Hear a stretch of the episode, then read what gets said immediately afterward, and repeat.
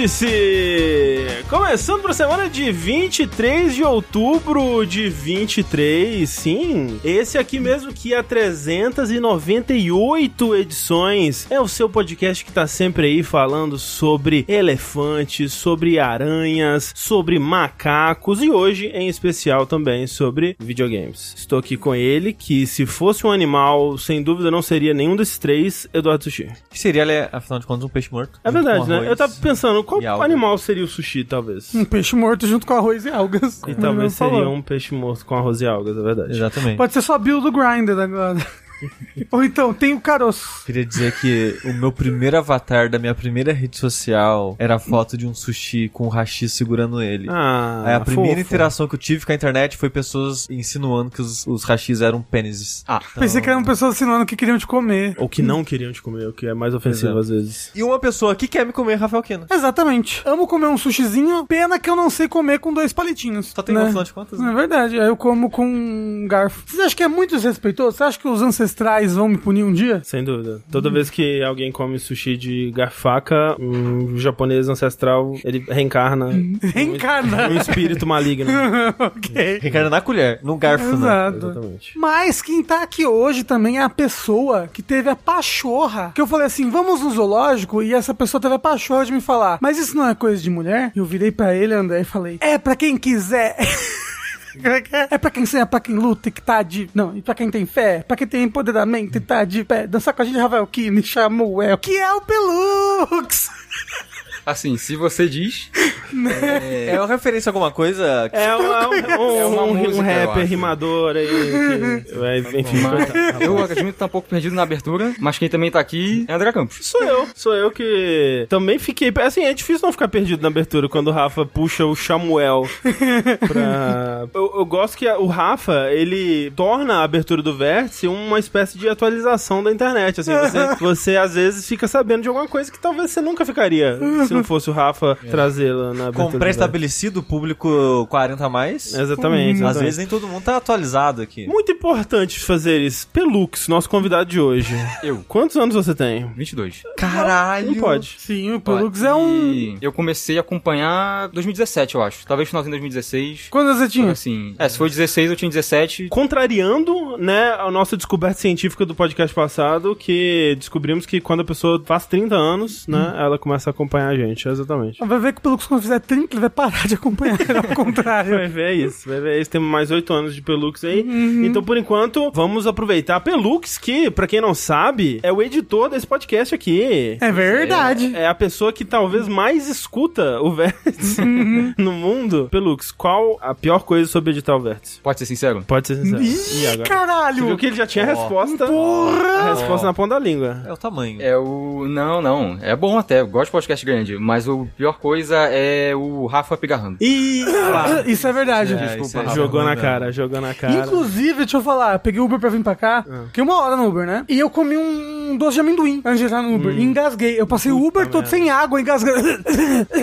e não tinha. Aí eu fiquei juntando saliva até ver se descia. Você se sente envergonhado quando você tem uma crise de tosse em público, assim? Porque eu sinto que eu tô preocupando as Não. outras pessoas, as pessoas tão- às vezes estão pensando, Ih, será que eu tô pegando o que essa pessoa tem? Não, eu fico com vergonha de talvez vomitar. Eu fico, cara, se eu vomitar agora vai ser tão ruim. Imagina. Pera, você já picarreou todo que você vomitou. Não, mas vai que um dia acontece, né? Pode ser? É, eu sinto que eu tô incomodando, assim. É, tipo, então, eu, eu acho que, tipo, a pessoa começa a olhar, aí a pessoa às vezes fica preocupada, ou ela fica irritada, Mas às fo- vezes fica achando que, tô, que tá pegando o, co- o Covid-2, dessa vez o inimigo é outro. Mas, André, eu pigarreio 24 horas por dia, então não tenho como não, entendeu? Você já tentou ver isso? De onde vem isso? Refluxo, não é? É, Mas é. tem, como- tem tratamento? Eu Não sei. Tem, morrendo, né? ok. Tão bom. Eu queria dizer que eu não. Eu não penso isso quando eu tosso, não. Porque eu não me incomodo das pessoas tossirem. Então, mas é que não é uma Então- tosse, é tipo uma, uma crise de tosse, que você não consegue parar de tossir. Nossa, sei lá, sei lá, 15 anos que eu não tenho ah, eu não já sei. tive um bocado. Aí começa a segurar, e aí começa a É, lacrimejar. não. Exato, aí você E parece aí que vai piorando. morrer. E aí quando você tem que tossir, aí é muito pior ainda. Mas tosse tem um outro significado pra mim depois Covid. É. É, por quê? Então, É, por causa do Covid. Ah, né? sim, sim, Agora sim, é claro. Covid. É, bom, sim, faz sentido. e eu não fumo, gente. É verdade. Olha Mas só. o meu, meu esfíncter é soltinho, né? Olha só, gente, nós temos é, muitas coisas importantes pra falar aqui antes da gente entrar no nosso assunto principal de hoje, afinal de contas. Dentre elas, né, que estamos aqui hoje com o Pelux. Pelux, pra quem não te conhece, você faz mais coisas na internet que eu sei, é isso que quer falar eu pro pessoal? faço, claro. Eu faço parte do podcast Rokushita, junto com o Yoshi Bob, pessoal que acompanha aí. Os famosos amigos do Rafa. Os amigos do Rokushita. E agora fechou, né? Já, os dois já participaram, agora eu Isso, participei. exato. Fechou a participação Rokushita. Tá falando dos famosos amigos do Rafa, mas o Rokushita, que tem o podcast Rokushicast, né? Hum, Exato, exatamente. O Rokushita, eu apresentei o Bob pro Yoshi. Olha só. E o Yoshi conheceu o Pelux no Discord do Jogabilidade, no Discord Olha só, de, de ouvintes. E aí o Yoshi Aí. apresentou o Bob. e Exato. E daí aí a Fernanda é só história. É amiga começou. do É, Bob. amiga do, amiga do Yoshi. Amiga do Yoshi. isso. Isso. A gente, lá no Rokushita, né, a gente fala principalmente de anime, mas a gente também tem uns programas que não são de anime, né, caso a pessoa não curta aí. E a gente tenta também enaltecer os animes que não tem com as besteiradas de anime, né, eti, escravidão, as coisas que acontecem aí. Nem existe anime sem isso que você tá falando. Pois é. É verdade. E vocês fazem lives também. Também fazemos live na Twitch, canal Rokushita. R-O-K-U-S-H-I-T-A. Exato. Que é um nome bom para um otaku, mas não um nome bom para um SEO aí do a pessoa que às vezes quer encontrar no. É uma Mas palavra que aparece muito? Eu acho- acho procurar Rokushita. Fiz já. Eu acho que é, é- é original de vocês, né? É, que então, é um. A Foi gente- o Tengu que ajudou, não foi? Foi, a gente pediu pro Tengu traduzir. Nossa, faz tempo que eu não penso nisso, mas eu acho que é Não Acredito que chamei meus amigos pra gravar um podcast de anime. E aí Eu fazer uma contração tipo nome É. de visual novel, gente de light tudo. novel, Uhum. essas coisas Saquei. todas. Enfim, fechando aí a, a turminha Rokushita aqui no, no, no jogabilidade agora. Outro aviso que a gente sempre dá aqui, que é muito importante, é contribua com a jogabilidade. Esse Por favor. podcast aqui, assim como tudo que a gente faz aqui, é graças a pessoas como você aí, você que, que pode contribuir com o seu rico dinheirinho todos os meses para o nosso projeto. A partir de um real por mês você já tá fazendo toda a diferença. A partir de 15 você tem acesso ao nosso grupo do Discord, ao nosso DLC, que é o podcast bônus. E mudanças estão vindo aí, nossa, é, nós Não vamos... de apartamento. Não, graças a Deus, pelo Uh, amor meu de Deus. Nem fala É. isso. A gente vai fechar as contribuições em breve nas plataformas atuais e nós vamos lançar, né, e deixar lá assim, ó, tipo, olha, é, é aqui. Se você quiser contribuir com jogabilidade a partir de agora, vai ser aqui, que vai ser o, o Orelo, né? Nós estamos fazendo um soft launch, assim, nós estamos só preparando vocês pra isso, porque a gente sabe que vai ser um processo essa migração, a gente não quer que, tipo, ah, quem tá contribuindo em outro lugar agora não vale mais. Não, vale, continua valendo. É, a gente só quer que, né, a partir de agora, se você for contribuir, passar a contribuir, se você for mudar sua contribuição, se você for alterar alguma coisa, aí a gente quer que você passe a contribuir no Orelo, que vai ser uma plataforma que vai vir mais porcentagem do valor pra gente, que vai possibilitar a gente a, a- a distribuir melhor os podcasts bônus, que vai possibilitar uma- jeitos mais versáteis de, de pagamento, né? E tudo mais. Então, inclusive, vindo o Jogabilidade aí, que vai ser no final de novembro, não vamos dar a data ainda, mas vai ser no final de novembro. É...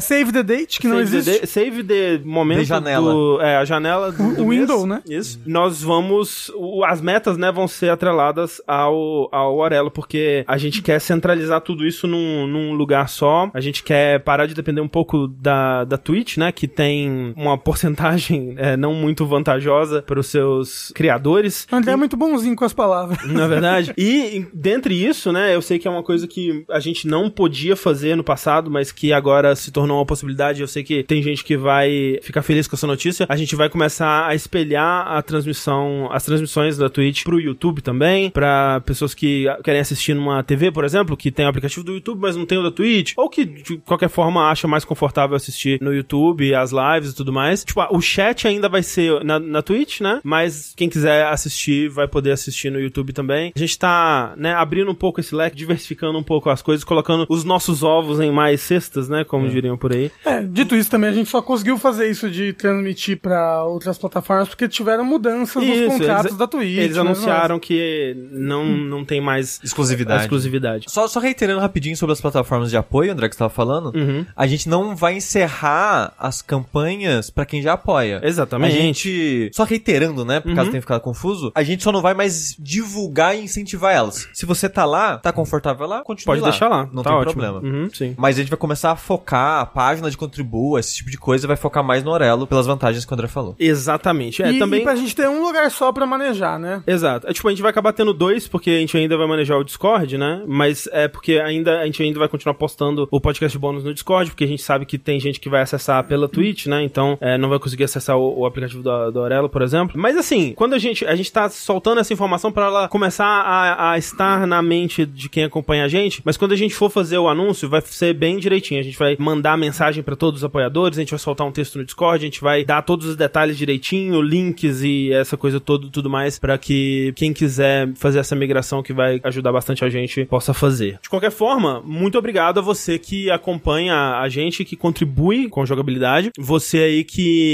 não consegue contribuir no momento, não pode ou não quer, mas que tá com a gente no momento aqui, tá participando das lives, assistindo as lives ou, ou escutando o podcast, porque esse aqui se torna um podcast com o trabalho do Pelux, se Opa. torna um podcast que você pode escutar na sua plataforma favorita de podcast. Você ajuda bastante a gente. Então, nosso muito obrigado. E antes da gente ir para pro outro anúncio que também é muito importante, já que estamos falando aqui de plataforma de podcasts e a coisa toda, eu queria aproveitar para dizer que tivemos uma enquete na- no Spotify. A gente sempre faz a enquete quando o podcast lança, né? E a enquete do podcast do Vértice passado foi: qual jogo ainda por vir de 2023 você mais quer jogar? Uhum. E aí eu coloquei, eu fiz uma busca lá, tipo, ah, qu- quais jogos maiores aí que estão ah, por lançar ainda em 2023? E eu coloquei Super Mario Bros. Wonder, Super Mario RPG, Alan Wake 2, Persona 5 Táctica, Avatar da Ubisoft, Spider-Aranha 2 e The Talos Principal 2. E eu tô muito triste, não, não, não tô tão triste assim não, porque o, o menos votado foi Avatar. Ok. Né? Justo. Mas em segundo lugar de menos votado foi Talos Principal. Que tá acima de Avatar já é uma surpresa pra mim. Exato, eu já fico feliz. Acima de, de Talos Principal, tá Super Mario RPG, acima de Super Mario RPG, Persona 5 Tática, acima Super Mario Bros. Wonder, acima Spider-Aranha 2 e em primeiro lugar, muito orgulho da nossa comunidade, Alan Wake 2. Eu fico me perguntando o quanto disso é influência do Dash, sabia? É, pois é. Porque, obviamente, não é todo mundo, mas teve muita gente que só foi acompanhar mais por causa do Dash, né? Eu acho também que o que é PC, né? Ah, é verdade. Tem o fator PC, porque o Spider-Man é PlayStation 5 O e Mario o Mario é, é Switch. Switch, né? É, Switch. Ah, bom, né? Tem aquilo. Mas é, é PC que não vai rodar às vezes, né? Realmente, mas é, Dito isso, é mais fácil um PC não rodar Alan Wake 2 do que ele não rodar Mario Wonder. É, olha, é verdade, ele tá tão pesado que sim. a essa altura, de fato, sim. É. Mas vamos pensar aí em qual enquete a gente põe no episódio dessa semana. E enquanto a gente pensa, um anúncio muito importante, gente. Novo anúncio. Mais anúncios importantes, muitos anúncios importantes nesse podcast. Nós estamos lançando, já lançamos, na verdade, já está lá há alguns dias, camiseta e boné é, novos na nossa loja das baratas. Produção, foca aqui. É, não, não vai dar pra ver a cor corretamente nas nossas camisetas por causa do filtro da, da câmera, É, mas... Que é bem diferente da minha, por exemplo. Essa, essa, esse Rafa aparecendo na câmera agora, na, na tela Ah. agora, é a cor correta. A, a nova camiseta é uma camiseta de tecido mescla azul e preto. É, lembra um pouco o tecido mescla que a gente... Grafite. É, que a gente lançou o nosso modelo passado, né? Isso. E é o mesmo tipo de tecido, é esse tecido bem levinho, né? Bem...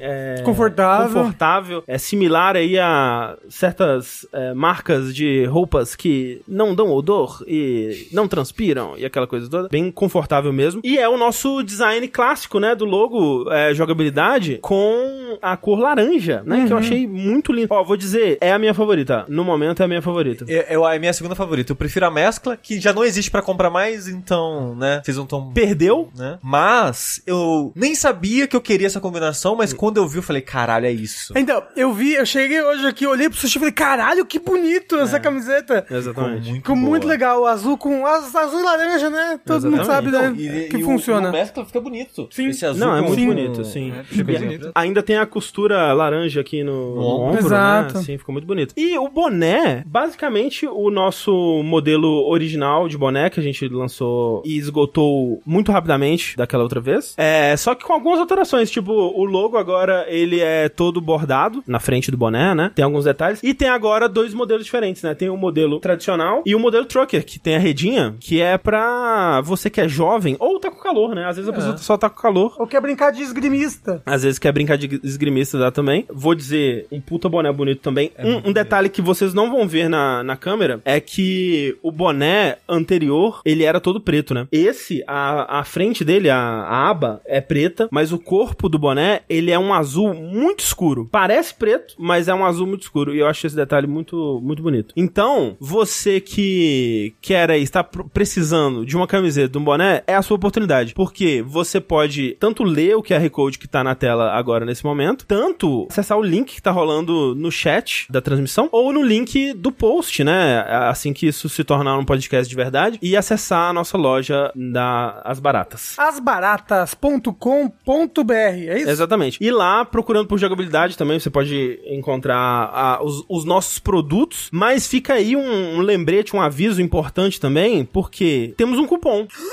Você que tá aí, pô, será que eu compro a camiseta? Será que eu compro o boné? Você pode comprar os dois, por quê? A pessoa pensando, nossa, eu moro tão longe, né? É, exatamente. O frete vai ser tão caro. Exatamente. Comprando dois ou mais itens. Que pode é, ser uma camiseta e um boné. Pode ser uma camiseta e um boné. Você tem frete grátis para todo o Brasil usando o cupom JOGABILIFRETE. É o cupom JOGABILIFRETE. E olha só, não precisam ser produtos apenas nossos. Pode ser uma camiseta nossa e um boné do Load, por exemplo, né? Porque tem o boné do Load lá também. Sim. né? Tem camisetas de é, ilustradores, quadrinistas nacionais, né? A- As Baratas é uma loja independente, uma loja pequena que traz é, e valoriza o trabalho do, do artista nacional, né? Fazendo camisetas de cultura pop, paródias e, e- e artes diversas. Tem muita coisa legal lá. E você pode comprar. E você comprando e usando o nosso cupom, cai um pouquinho pra gente também. O quê? É verdade. Então. Tá aí algo que eu não sabia.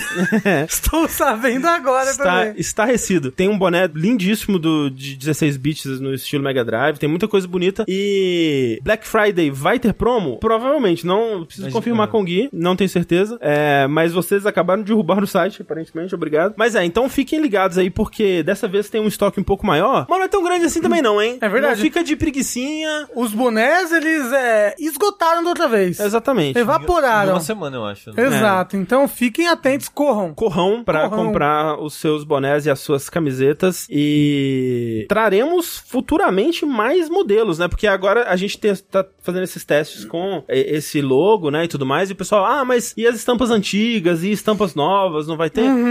Aguardem, aguardem e confiem que a gente tem novidades vindo por aí. O Pelux tá com uma estampa antiga nossa. É verdade, né? Mostra pra nós, Pelux. Da época da Chico Rei. Olha É, a do a Now Streaming. Que o Pelux, inclusive, ele fez errado, porque ele comprou o. É, é a branca, né? Original. A branca ou creme? Ele comprou vermelha. Acho errado. Transgressor. Te- ó, tentei impedir Chico Rei de possibilitar as pessoas de cometerem esse erro. Eles não me escutaram, permitiram as pessoas uh, a cometerem o erro. Nas baratas, você não tem como cometer um erro. Qualquer compra que você fizer lá é um acerto. Até porque só tem uma opção. Não, até que é a porque- opção Ah, que a gente quis, entendeu? Não, mas assim, até porque essa combinação nova, na verdade, foi o Gui com o André que bolaram. Sim, Então, exatamente. exatamente. Ele sugeriu a cor da camiseta e ótima camiseta. E ó, camiseta. tem que confiar no gosto de design do André. O André é muito bom nesse negócio de cor, palheta, paleta mexicana. Me esforço. Mas tá, ó, de fato, é, modéstia à parte, tá, tá muito lindo. Então, corrão, aproveitem suas camisetas. Terá camiseta vendendo na porta do Jogability Day? Hum, será? Fica aí. Na porta do Fica jogabilidade. aí o mistério. Será que estamos preparando uma coisa muito especial para o Jogability Day? O jogabilidade vai ser em Interlagos esse ano. Exatamente. Enfim, as baratas, leiam o nosso QR Code que tá na tela, acessem o link, comprem camisetas, comprem bonés e sejam pessoas estilosas. Verdade.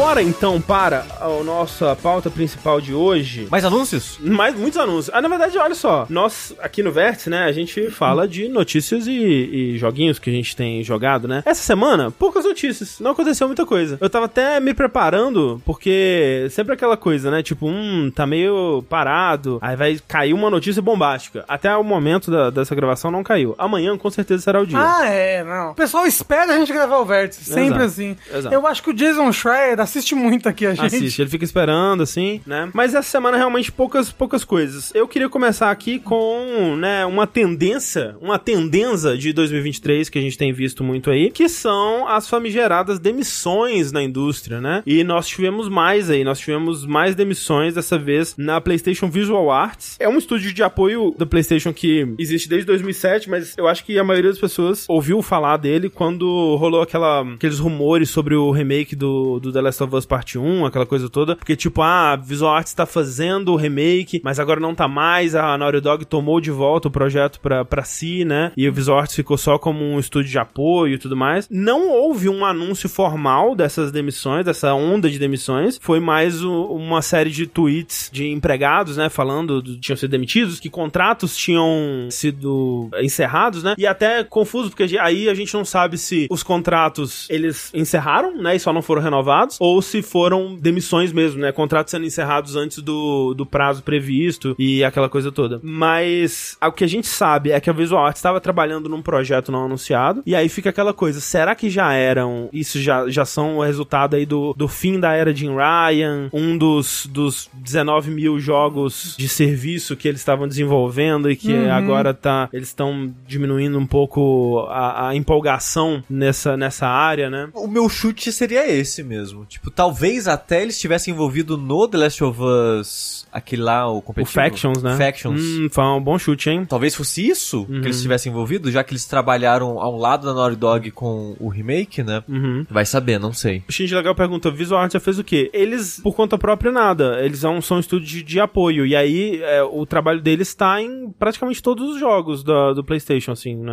É, desde de- o mais recente que ficou público aí foi realmente o, o The Last of Us Part 1, né? O remake. É, na- na- como o André citou an- anteriormente, né, que a gente ouviu falar mais desse estúdio quando anunciaram o remake, ou vazaram na época, eu acho, né, o remake que eles iam fazer e tal. Era tipo, ah, é a chance desse estúdio se provar, né? Uhum. É a chance desse estúdio, não é um jogo do zero, mas eles produzirem algo por conta própria. E não rolou, Não é. rolou, é. É, exato. Até Mas- porque é um jogo da Sony, né? Não da Capcom. Exatamente. Mas olha só, também rolaram outras demissões na, na Embracer, né? A Embracer fez uma, mais uma onda de demissões na, na, na Zen Studios lá, que é o pessoal que faz aqueles pinballs, né? Aquelas coisas todas. Pinballs? Como assim? É, jogos de pinball, mesmo de pinballs. ah, mas de verdade. Não, não, Não, de, digital, digital. digital. é. Digital? É, e até recriações de mesas de pinball de verdade em forma digital e tudo mais. Hum. Que rola, rola bem forte. Acho que é o Zen Pinball. Eu fui recentemente numa casa de pinball, saí de lá tão empolgado que eu Com gosto de... pinball? Com pinball. Eu, assim, eu gosto de pinball, mas eu vi vários pinballs, tipo, lá, um lugar tinha, sei lá, pinball dos anos 50 até pinball, sei lá, dois anos atrás, sabe? E é a mesma coisa, né? Incrível, né? Idêntico, você não sabe ver a diferença, assim. é, e eu, putz, pinball, né? Mó maneiro. Vamos ver como está o cenário dos jogos digitais hoje em dia. Se eu não me engano, é o Zen, que agora era tipo um Games as a Service de pinball. Isso, isso. Que parou de lançar jogos de tempo em tempo e era, você compra a mesa. Você quer uma mesa específica, você compra a mesa. Foda do pinball é que ele atingiu seu ápice com aquele que vinha no Windows instalado, né? assim, eu gostava dele. Era bacana. Era um É bom... o, o melhor jogo pra você matar a aula, É né? o Space Cadet. É, tinha aula de informática e era aula de pinball. Que era uma demo, verdade. Nem era o jogo completo.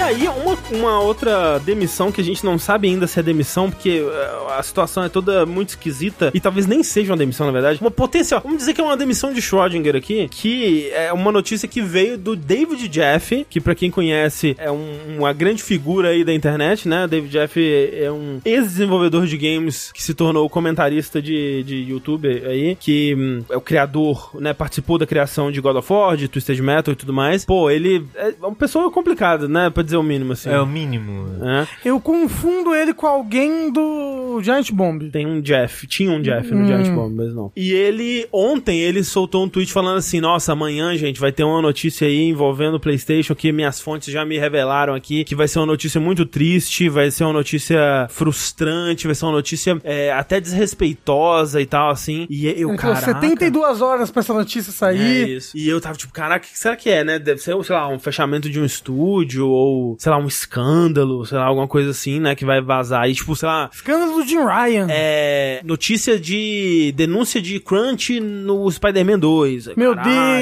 Deus. Que coisa. E aí, não, era, era um, a saída de uma executiva, de uma, de uma figura dentro da, da PlayStation que tá lá desde o começo, basicamente, que é a Connie Booth, que é uma produtora, né? Ela trabalhou muito como produtora. Assim, basicamente todos os jogos do PlayStation que você consegue imaginar, desde a época.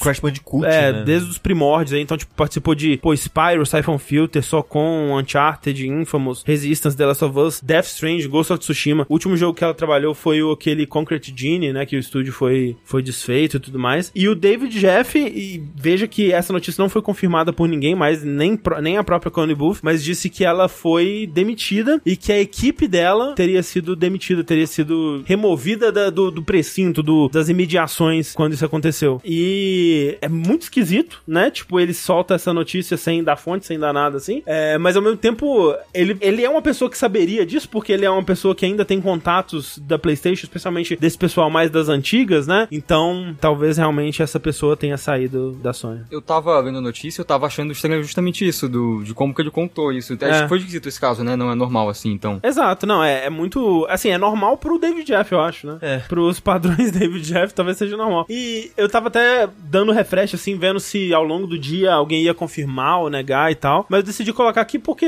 não estamos acima de falar de rumores, né? Afinal de contas. O É, quê? A gente nunca fala de rumor aqui não, André. Para com isso. Aqui é só notícia concreta. É só seriedade. Tá? E a gente- aposta. a gente tá até agora esperando Porrada Maia Isso. e Bandits of the Badlands. Não, Spellbound, Rafa. Teve novidade de Spellbound hoje. Mentira. Falamos finalmente. Eita. A novidade é não existe.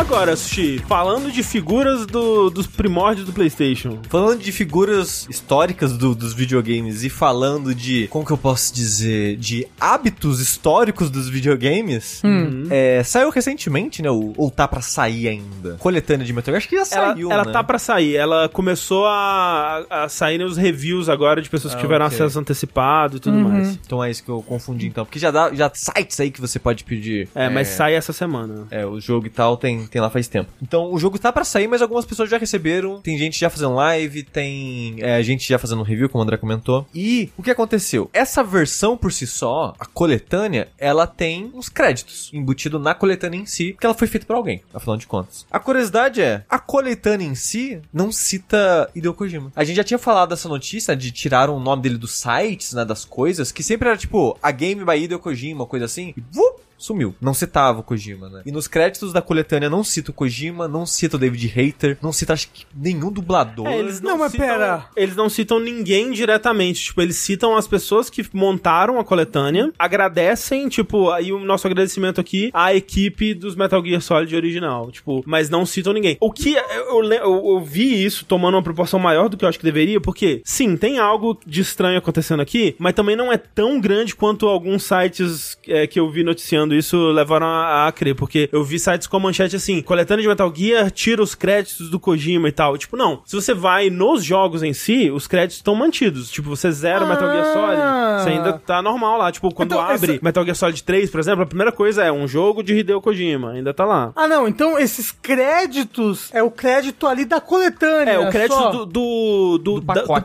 pacote, né? Da, da, da embalagem dos jogos, né? Então faz até sentido. É, tipo, seria legal, especialmente no caso do, do Kojima, que ele é uma figura tão apontável, né, pra Metal Gear. É sinônimo, quase. É, que, pô. uma- Alguns diriam que é o criador, né? eu, eu acho que no nesse caso em específico, você tem uma figura tão atrelada à franquia, né? Citar, tipo, ah, um agradecimento a Hideo Kojima e, eu, né, eu- se não quisesse citar todo mundo, que eu acho que deveria também, né? Colocar o nome de todo mundo ali, não é tanto trabalho assim também, né? Mas pelo menos o Kojima deveriam ter citado. Eu acho que deveriam. Mas também, né, não é, tão.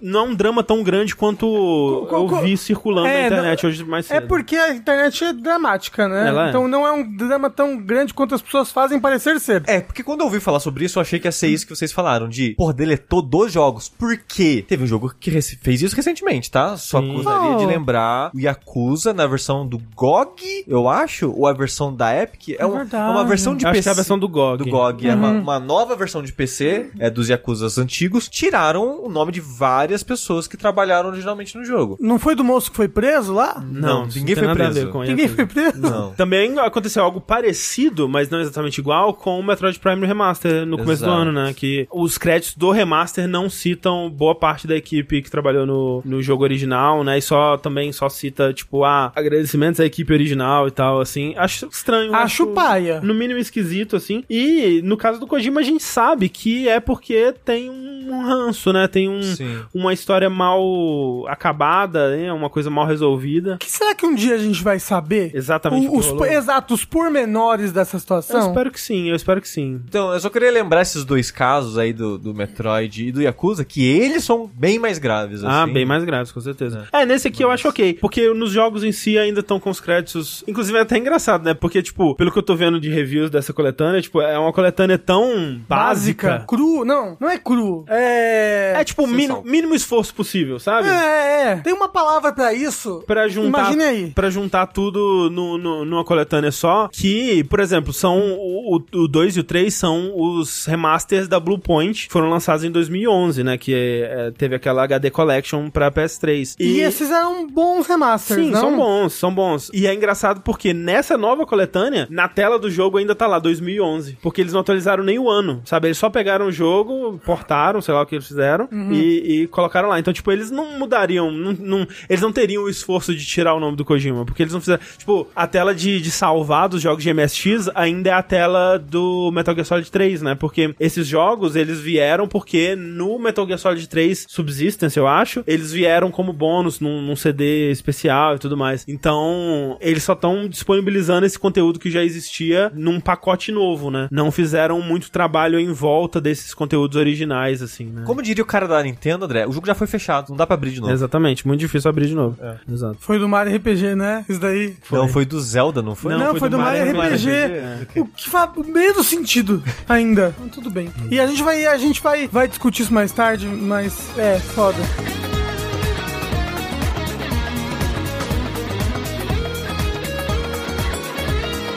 Agora, por falar de um jogo que foi fechado e que não dá pra mexer também, tornou-se aí a, a grande piada da internet o jogo do King Kong, né? André, sabe o que, que é pior? O que que é pior? Ele não tem a carinha do Nanquinho. o que que- Ele tem um pouquinho da carinha da Nankin. Qualquer animalzinho que tem uma carinha de coitado.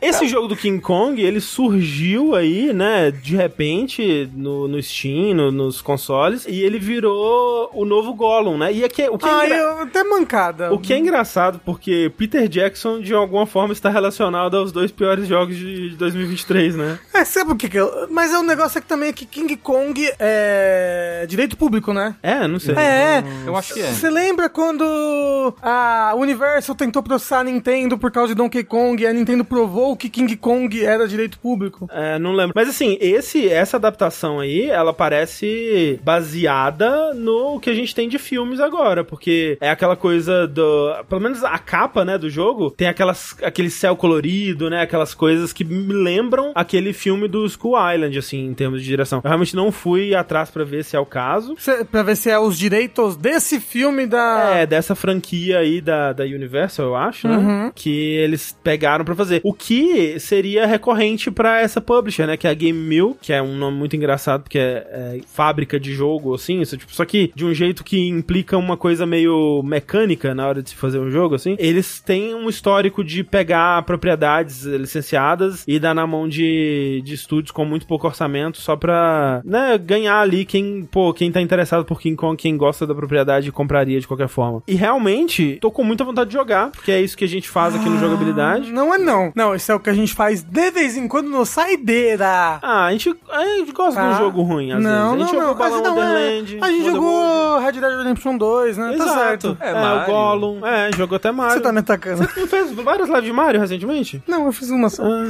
Perguntaram no chat por que esse King Kong tá azul, tá branco. É porque você começa jogando com a mãe do King Kong. E É, mas só eu- depois você joga com ele. Porque... Mas eu acho que esse daí já é o King Kong. Não, não é. Eu acho que não. Porque aí o, o King Kong criança, André, o, o Kinguinho. Hum. Tem uma lore. O Kinguinho Konguinho, Uhum. ele vê a mãe sendo morta por um dinossauro. Ah. E aí ele fica traumatizado. E aí ele resolve se vingar. Exatamente. É essa a história mesmo do É. jogo? É. Não, eu tô falando sério, essa é a história do jogo. Caramba. E assim, né, aparentemente o jogo, ele é horrível de se jogar, horrível de se olhar para, mas o, o The Verge fez uma matéria com o estúdio, né, que é o Iguana Bee, que é um estúdio chileno, é que eles, né, só aceitaram o job aí da, da Game Mill e tiveram muito pouco tempo e muito pouco dinheiro, muito poucos recursos pra fazer o jogo. Eu fico pensando, tipo, de quem que foi o escopo, né? Porque, tá, se você tem pouco tempo, é, pouco dinheiro, pouca equipe, né? Tipo, em um ano, né, que foi o prazo que eles tiveram, dá pra fazer um jogo simples, né, de, de King Kong. Mas eu imagino que talvez esse escopo de, tipo, ah, tem que ser um jogo de ação em terceira pessoa e tudo mais, talvez tenha vindo da publisher também, né? E ele me parece, Sushi, talvez te interesse isso aí, ó. Ele me parece ter várias influências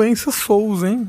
Não parece não. Não, tem? Tem. Tem. Tem. Uma barra de estamina. E Hum, se tem barra de Tem estamina, é. Tem, Souls. tem Locom, tá? Tem pra tem desviar. Oh, mas sabe a coisa mais engraçada desse, desse, desse jogo? Hum. Que não dá, não dá pra entender se o King Kong é grande ou pequeno. Se, Ele, É. é, se ele é um macaquinho pequenininho ou se ele é um macacão. A escala é bizarra, né? Porque as árvores são muito maiores que ele, assim, tipo, tem uns arbustos que seriam arbustos do tamanho de um ser humano, né? Assim, a proporção, né? Mas aí, contra outros animais, ele, ele é gigante, mas com o mundo ele, é ele parece pequeno, né? Não, e aí tem algumas árvores que são pequenas.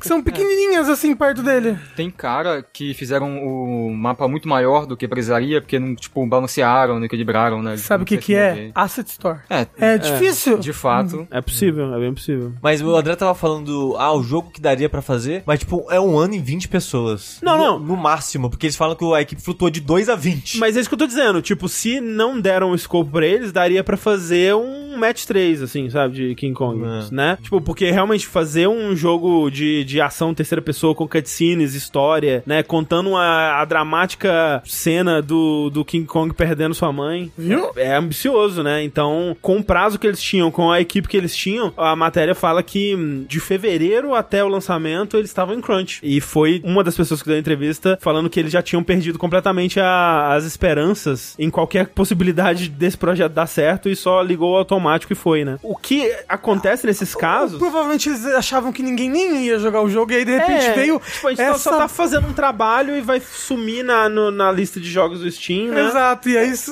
viralizou, né? Exato. Isso que eu queria saber, por quê? Por que, que as pessoas ficaram sabendo desse jogo? Porque Eu acho que é le- porque é King Kong, né? Não. Porque no dia que o jogo saiu, o Heitor e você estavam falando desse jogo. Aí eu fiquei É, pensando, que jogo do King Kong vocês estão falando? Algum foi na- youtuber deve ter jogado. Eu vi no Twitter, assim, né? E, e eu acho que chamou mais atenção do que chamaria normalmente por causa da marca, com certeza. Se fosse é, Macaco Louco o jogo, né? Porra, não, ia chamar muito mais atenção. É, Macaco Louco e Meninas É. Superpoderosas, Bom, né? essa é Pois verdade, é. isso é verdade. Não é, direito de domínio público. Mas assim, o que eu acho in- interessante nesses casos, assim, é que, pô, o desenvolvedor ele sempre sabe, né? Não É. tem, não tem tipo, ah, os desenvolvedores achavam que eles estavam fazendo uma parada incrível e, nossa, era tosco, ai, que vergonha. Não, tipo, eles sabiam melhor do que qualquer pessoa, né? Sabem muito melhor do que quem tá jogando, inclusive. E eu acho sacanagem comparar esse jogo com o Gollum, porque o Gollum teve 15 anos de desenvolvimento, né? É. Mas é. que tem um negócio que é assim, o tempo de desenvolvimento de um jogo e a qualidade dele. Muito pouco e demais. Entendeu? A qualidade é muito parecida. Mas o que eu quis dizer é, estão comparando um jogo que teve uma equipe e investimento de anos com um jogo que foi no máximo 20 pessoas durante um ano. Isso É. que eu acho injusto, sabe? Porque é um Ah, jogo sim. que. E o, do- o, o jogo do King Kong, ele teve muito menos oportunidade, digamos assim, pra se tornar um jogo de verdade, um jogo bom. Hum, sim. Mas assim, eu pretendo jogar no Saideira. Não sei o que, vocês acham. Por favor. Ó, sim, por favor, vamos jogar e a gente vai chegar numa conclusão. Se ele é pequeno ou se ele é grande. e se ele é melhor ou pior do que o Gollum, que é importante. Eu achei que o Rafael ia perguntar se ele é ou não Souls. também. Também. Não, também. mas é, o, o pessoal do, do que nos, nos apoia vai ter muito o que discutir sobre isso aí, recentemente. Fica aí um tease pra um futuro É distante. Ó, falaram que o jogo tem 3 horas, dá pra terminar em um saideira. Aí, É. porra, tranquilo, tranquilamente. É o novo The Last Hope, exatamente.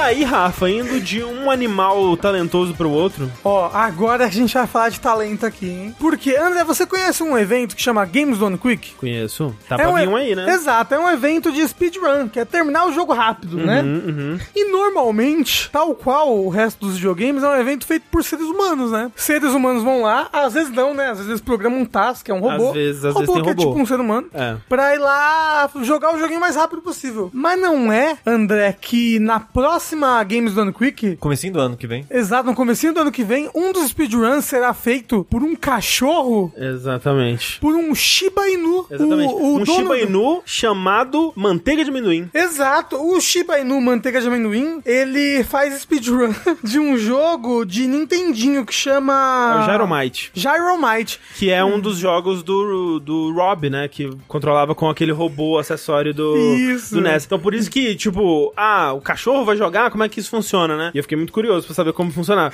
Acho que todo mundo, É, né? E atualmente o recorde do cachorro é de 25 minutos e 29 segundos. Parabéns pelo foco. Parabéns, cachorro. E funciona porque é um jogo que originalmente você não controla ele diretamente no, no controlinho do, do, do NES, né? Você controla ele através do robô Rob, né? Que era um acessório que você colocava coisas nele ali e ele, tipo, ah, ele pega o peão, aí ele vira, joga o peão no botão, aí abre uma plataforma no jogo. Então são coisas que não exigem muito reflexo, que são processos bem lentos, né? E aí o dono do cachorro, que também é um speedrunner, que é o JSR, ele construiu um controle especial ali com os botões grandes coloridos e tal. E aí ele fica Mandando no cachorro. é, falando, olha, aqui, aperta aqui. Ele fica azul, azul, vermelho, e aí, o quando- cachorro vai apertando os botões. E aí ele dá um um, Um petisco. um petisco E às cachorro. vezes não dá. Eu fico. Quando ele não dá, eu fico, pô, vocês estão sacanagem com o Pô, mas também o né? cachorro depois vai ter uma diarreia, né? Não, dá, Rafa, é um grãozinho. É muito Nesses pequenininho, 25 é minutos, pequenininho. ele não come um pó de ração. E eu te garanto que o cachorro tá passando fome pra fazer isso daí. Não,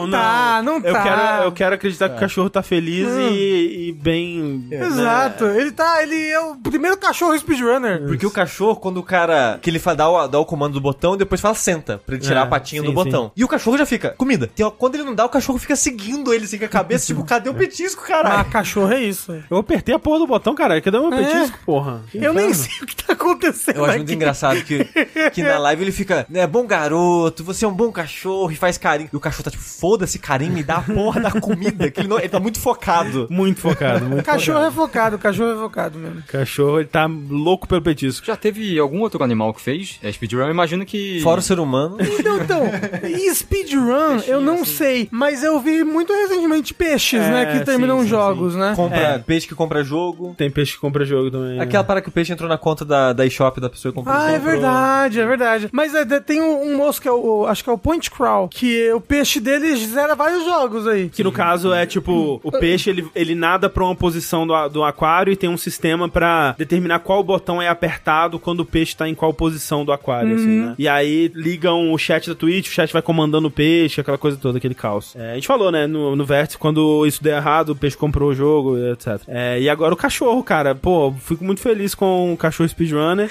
Esse é o futuro dos Eu videogames? espero que. Eu, Ó, eu te, não vai dar certo no dia. Porque o cachorro vai estar no meio de uma multidão. Pô, mas eu- ele, não- eu ele parece sei. muito bem treinadinho, ele parece muito focado. Eu acho que ele não liga, ele não tá nem aí pra porra nenhuma. Ele tá, se tiver um petisco ali, porra. Será? Oh, oh, ju- método jogabilidade é... Não, a gente não vai treinar nenhuma gata pra fazer nada. Não, ia ser eu. Vocês vão botar um petisquinho e eu vou apertando o botão azul, Pra vermelho. jogar Red Dead, é só assim. Exato. Um grãozinho de arroz a cada soco no cavalo. Exato. Por favor, vamos nisso Ó, daí. o chat deu a ideia do Pelux treinar a Magalu. Isso, a Magalu Chat, eu tenho uma morreu. péssima notícia pra vocês. o Magalu já foi, gente.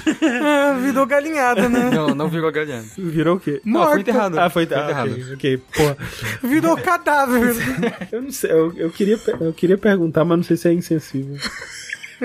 Não vou fazer mais perguntas sobre Magalu, mas fiquem cientes que dúvidas haviam, tá? Eu só queria deixar registrado. Mas eu acho que seria insensível comer a galinha depois que É porque a morre. Magalu é uma, é uma galinha. É, era. isso é era. bom. Que Deus a tenha. galinha. Importante deixar que não era uma cachorra. É, porque tem gente, principalmente pra quem tem família no interior, família de fazenda, até ama um animalzinho. Ah, é um porquinho que eu criei desde era velhinho, mas morreu, comeu. É, ué, do- mas, vai ué. jogar fora? Porra, mas se morre o gato e o cachorro, você come? É porque a gente não tem hábito de comer cachorro Exato, gato. Fale é um- por você. Se é um bicho que a lugar. gente já costuma comer, eu acharia ok. Não, né? não, você acharia ok mesmo? Eu acharia. Já criou um Morreu, bichinho. você Não. nem foi lá e matou, morreu. Mas, Então, gente, assim, se, se, se você criou um bicho a vida inteira, André, se ele morrer, você vai comer ele? Não, eu não. não- Você, eu tô falando você. Pra começo de conversa, eu não teria um animal que eu comeria. Que Não? é, não, porque ó, primeiro que eu acho que galinha não tem alma. Cara, tem. André, você tá tentando se convencer isso, porque você nunca conheceu uma galinha na vida real. Eu já, já, já sim. Quantos anos faz que você não conhece uma galinha? Ah, tem muitos anos que eu não vejo uma galinha, mas, pô, a galinha, você olha no olho da galinha, a galinha não olha de volta. Não, a galinha, ela, ela olha com medo, com compaixão, com a galinha ela é muito expressiva. Olha, Não. eu não sentia conexão com, assim, com outros pets. assim, Exatamente, galinha, você não, tipo, sente, você não sente que tem uma, um reconhecimento ali com a galinha. É porque a galinha ela é meio um dinossauro, né? Exato, é um, é. um O outro Rafa nível mudou de bicho. opinião muito É,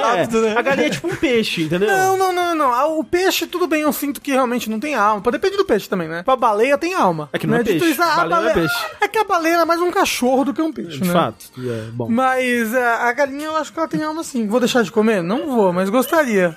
A Clarice faleceu. Ó, teve uma pessoa ali que falou, ó, sou do interior de Goiás e já comi... é, Cachorro, gato. Não, ele falou gado que criou a vida inteira quando morreu comeram. Eu, se eu tivesse um sítiozinho com, sei lá, Sítio galinha, uma vaca ali, Ó. morreu de causas naturais, não de doença, ou seja, a carne não Aham. está Claro, claro, né, claro. né, imprópria pra consumo, comeria. Eu Não. vou honrar a vida do animal Não. Perguntaram ali. digerindo. Perguntaram ali. Exato, tem que honrar a vida do animal. Isso. Perguntaram ali: vaca tem alma? Vaca tem alma. Tem. Pô, vaca tem. Vai, porque a vaca, ela também é tipo um cachorro. Vaca é É, cachorro. sim, sim. vaca é cachorro. Eu acho que Vaca vaca você olha. amigas, né? Entre É, ali. Vaca você olha pra vaca, ela olha de volta. Brinca com bolinha, você joga a bolinha, a vaca persegue. Não, mas Ela vem, ela é verdade, é verdade. Ela vem, ela deita junto, vaca. Não, vaca é é muito cachorro, muito cachorro. E a galinha, se bem treinada, ela também é um cachorro. Tá bom. Vamos então, o método de jogabilidade treinar uma galinha ao vivo. A jogabili, a jogabili, a jogabigalinha. A galinha habilidade. E não, vamos comprar uma galinha, por, por favor. E cria na sua casa? Não, né? Minha Aqui. casa é a Rafa, Rafa Casa. Ra- não sei falar. Aí, né, gente? Mas um cachorro vai ser o speedrunner. E essas, por incrível que pareça, são as nossas notícias da semana. Uou, é muita notícia. Muitas coisas importantes aconteceram, como vocês podem muito bem perceber. Mil reais. Treinar galinha. Mil e um. Comer galinha. Alguém mandou. É. É isso. Meu- exatamente, exatamente.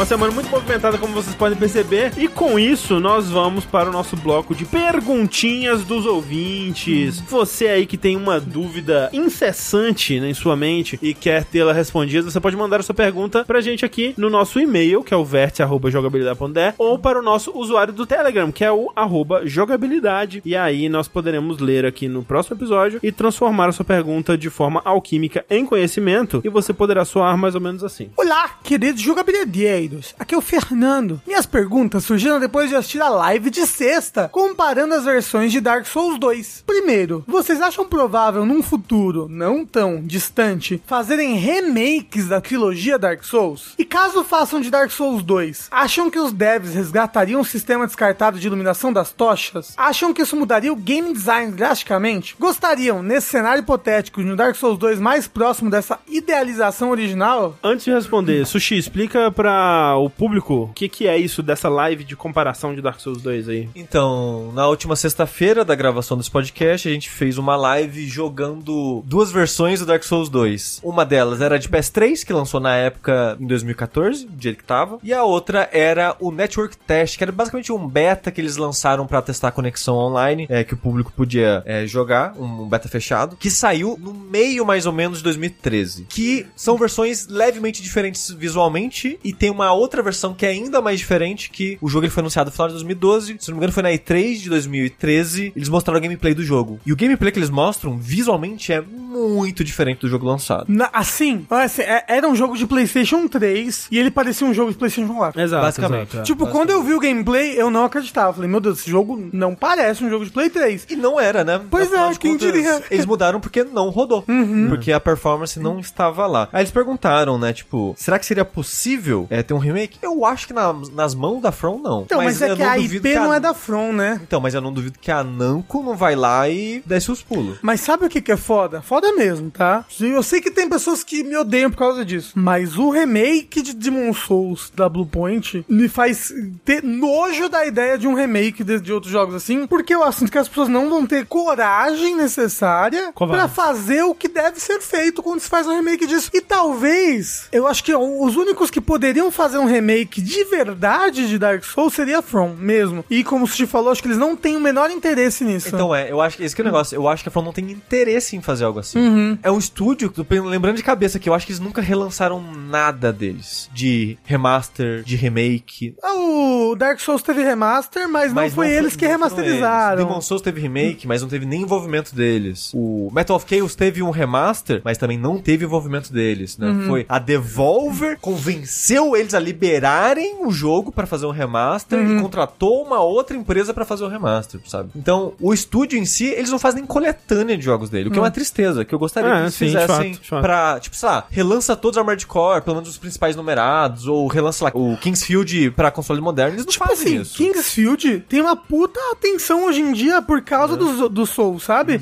E eles são bem inacessíveis. Eu consigo Né? ver, Bem inacessível. Tipo, não precisa pegar todos. Pega o 1, 2, 3 e 4, relança com controle moderno. E o pessoal ia curtir, eu acho. Sushi. Não precisa nem fazer coisa muito Eu, absurda. eu ia não. falar, talvez nem com controle moderno, só relança, eles são inacessíveis. Você tem que ou pegar o console ou o emulador, console original. Então, eu acho que a From não faria, mas eu não duvido que a Namco não tentaria fazer um remaster ou um remake aí. Sobre a iluminação, se mudaria o design, aí que tá. Não mudaria o design. O game design no geral. Por quê? Porque, como eu comentei, se vocês repararam nas datas, o jogo lançou no começo de 2014. Ele tinha esse foco da iluminação original até quase o final do jogo. No meio de 2013, o jogo ainda tinha iluminação. Então, no jogo final, eles só ignoram todos os pontos de iluminação que você pode acender tochas e acender áreas e NPCs que tem reações a você acender tochas e coisa do tipo. Tudo isso existe no jogo. Só não tem um motivo pra estar lá. Exato. Se eles implementarem a iluminação, como tem gente que estão criando mod pra fazer isso, aí, na verdade, vai ter sentido essas coisas que já estão lá e não tem sentido.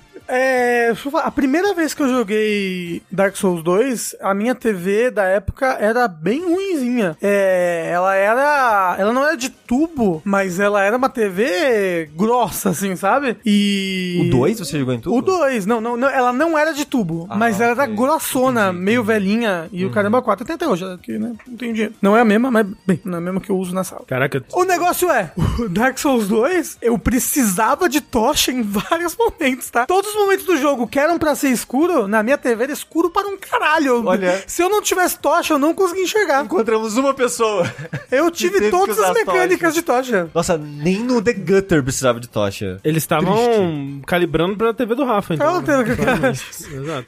A pessoa que jogar essa, esse jogo na TV do começo dos anos 2000 vai, ó, achar foda. Exato. Estavam perguntando ali, tipo, ah, por que, que o Rafa tem nojo do, do remake, se isso não é saudosismo com o original? E ao contrário, É o né? contrário, É o justamente. contrário. É tipo, eles no remake, eles foram fiéis demais ao original em coisas que eles precisariam Não, alterar. aí que tá, ele não é fiel demais, ele é literalmente o jogo original rodando. Mecanicamente, atrás. é. Não, não, não, não, não. Tipo. Na programação. Na Ou programação, seja, tipo. mecanicamente, porque não é literalmente porque visualmente não é o mesmo jogo. É, Então, mas é porque não, ele está é, literalmente rodando atrás. Mas entendeu? então, é isso que eu quero dizer, porque você fala, é literalmente o mesmo jogo, não é literalmente o mesmo jogo, porque ele tem Não. uma capa de, de visual diferente. Por isso que eu tô falando, é literalmente o mesmo jogo rodando atrás. Tipo, no back-end, ele é o mesmo jogo, ele é literalmente o mesmo código, é a mesma coisa que está rodando. E aí, num front-end, ele é apresentado com esses gráficos novos, com uma arte pior, entendeu? Então, pra mim, ele é um remake nojento, porque o, o, o Demon Souls ele tem um potencial absurdo. E, e eu, eu sempre falo aqui, nem precisava pegar e fazer uma nova área, sabe? Ou, ou, tipo, pegar as coisas que tinham é, de concept, trazer a vida e tudo mais, fazer o, o lugar dos gigantes, rebalancear a porra do jogo. É um jogo que tem 15 armas, e porque ele foi um jogo corrido na época, a From Software fazia set- 70 jogos por ano. Do, das 15 armas que o jogo tem, 7 delas são uma bosta, porque elas não são bem balanceadas. Rebalanceia essa porra dessa arma, não, porque o gameplay do jogo é sacrossanto, sabe? Não é sacrossanto, é só porque você não entende a porra do que você tá fazendo e você é um covarde. Chamou de covarde. Fala melhor então, vai lá então. Vou lá,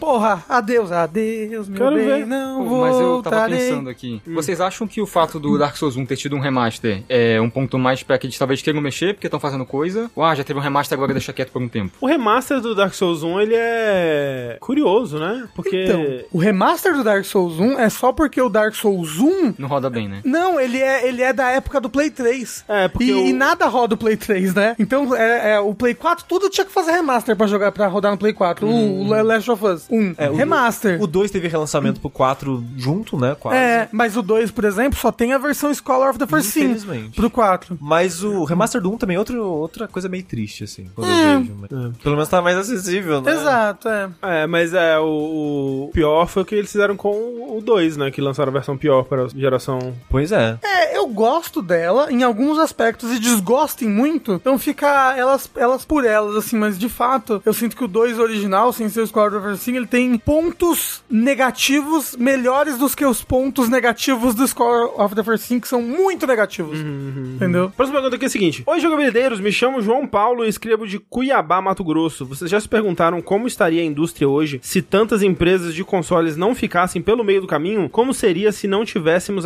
apenas três grandes nomes? Se a SEGA ainda continuasse com a força que tinha, ou até mesmo se a Atari ainda fosse relevante no mercado? Ou um novo Zibo? Será que a indústria comportaria tantos nomes ou só chegamos até aqui por ter poucos nomes? Eu tava pensando sobre isso, é, seria um mundo bem diferente, né? Porque Seria um mundo melhor, você Tal- diria? Talvez seria um mundo melhor. Seria diferente porque eu acho que se tivessem, de alguma forma, todos esses nomes com consoles bem-sucedidos, é, de alguma forma isso implicaria que exclusividade não seria uma coisa. Porque Você acha? eu acho que o, o mercado ele não aguentaria ser dividido tantas vezes, assim, sabe? Eu Não sei, André. Eu acho que ainda seria uma coisa tipo Nintendo. É, A exclusividade é uma ferramenta da Nintendo no mundo dos videogames pra se manter desde o começo. assim. Mas porque eu acho que ela consegue abocanhar uma, uma fatia bem grande do mercado, uma fatia grande o suficiente com o console dela. Se tivesse ainda mais competições, de ainda mais empresas com ainda mais consoles bem-sucedidos, tão bem-sucedidos quanto pra ter, pra ter uma competição, né? Eu acho que talvez se tornaria inviável com o tempo. Mas aí que tá. A exclusividade vem muito de first party, né? Também. Então talvez existiria ainda mais exclusividade. Nossa, agora eu vou ter que jogar um novo jogo da. é, sei lá. O... Da SEGA. É, vamos supor que. Pô, o Sonic. Nossa, tem que jogar um novo jogo do Sonic. Eu tenho que comprar o, o Sega Dreamcast 4, que é o atual, sabe? Ou então. Mas, mas essas duas coisas, elas são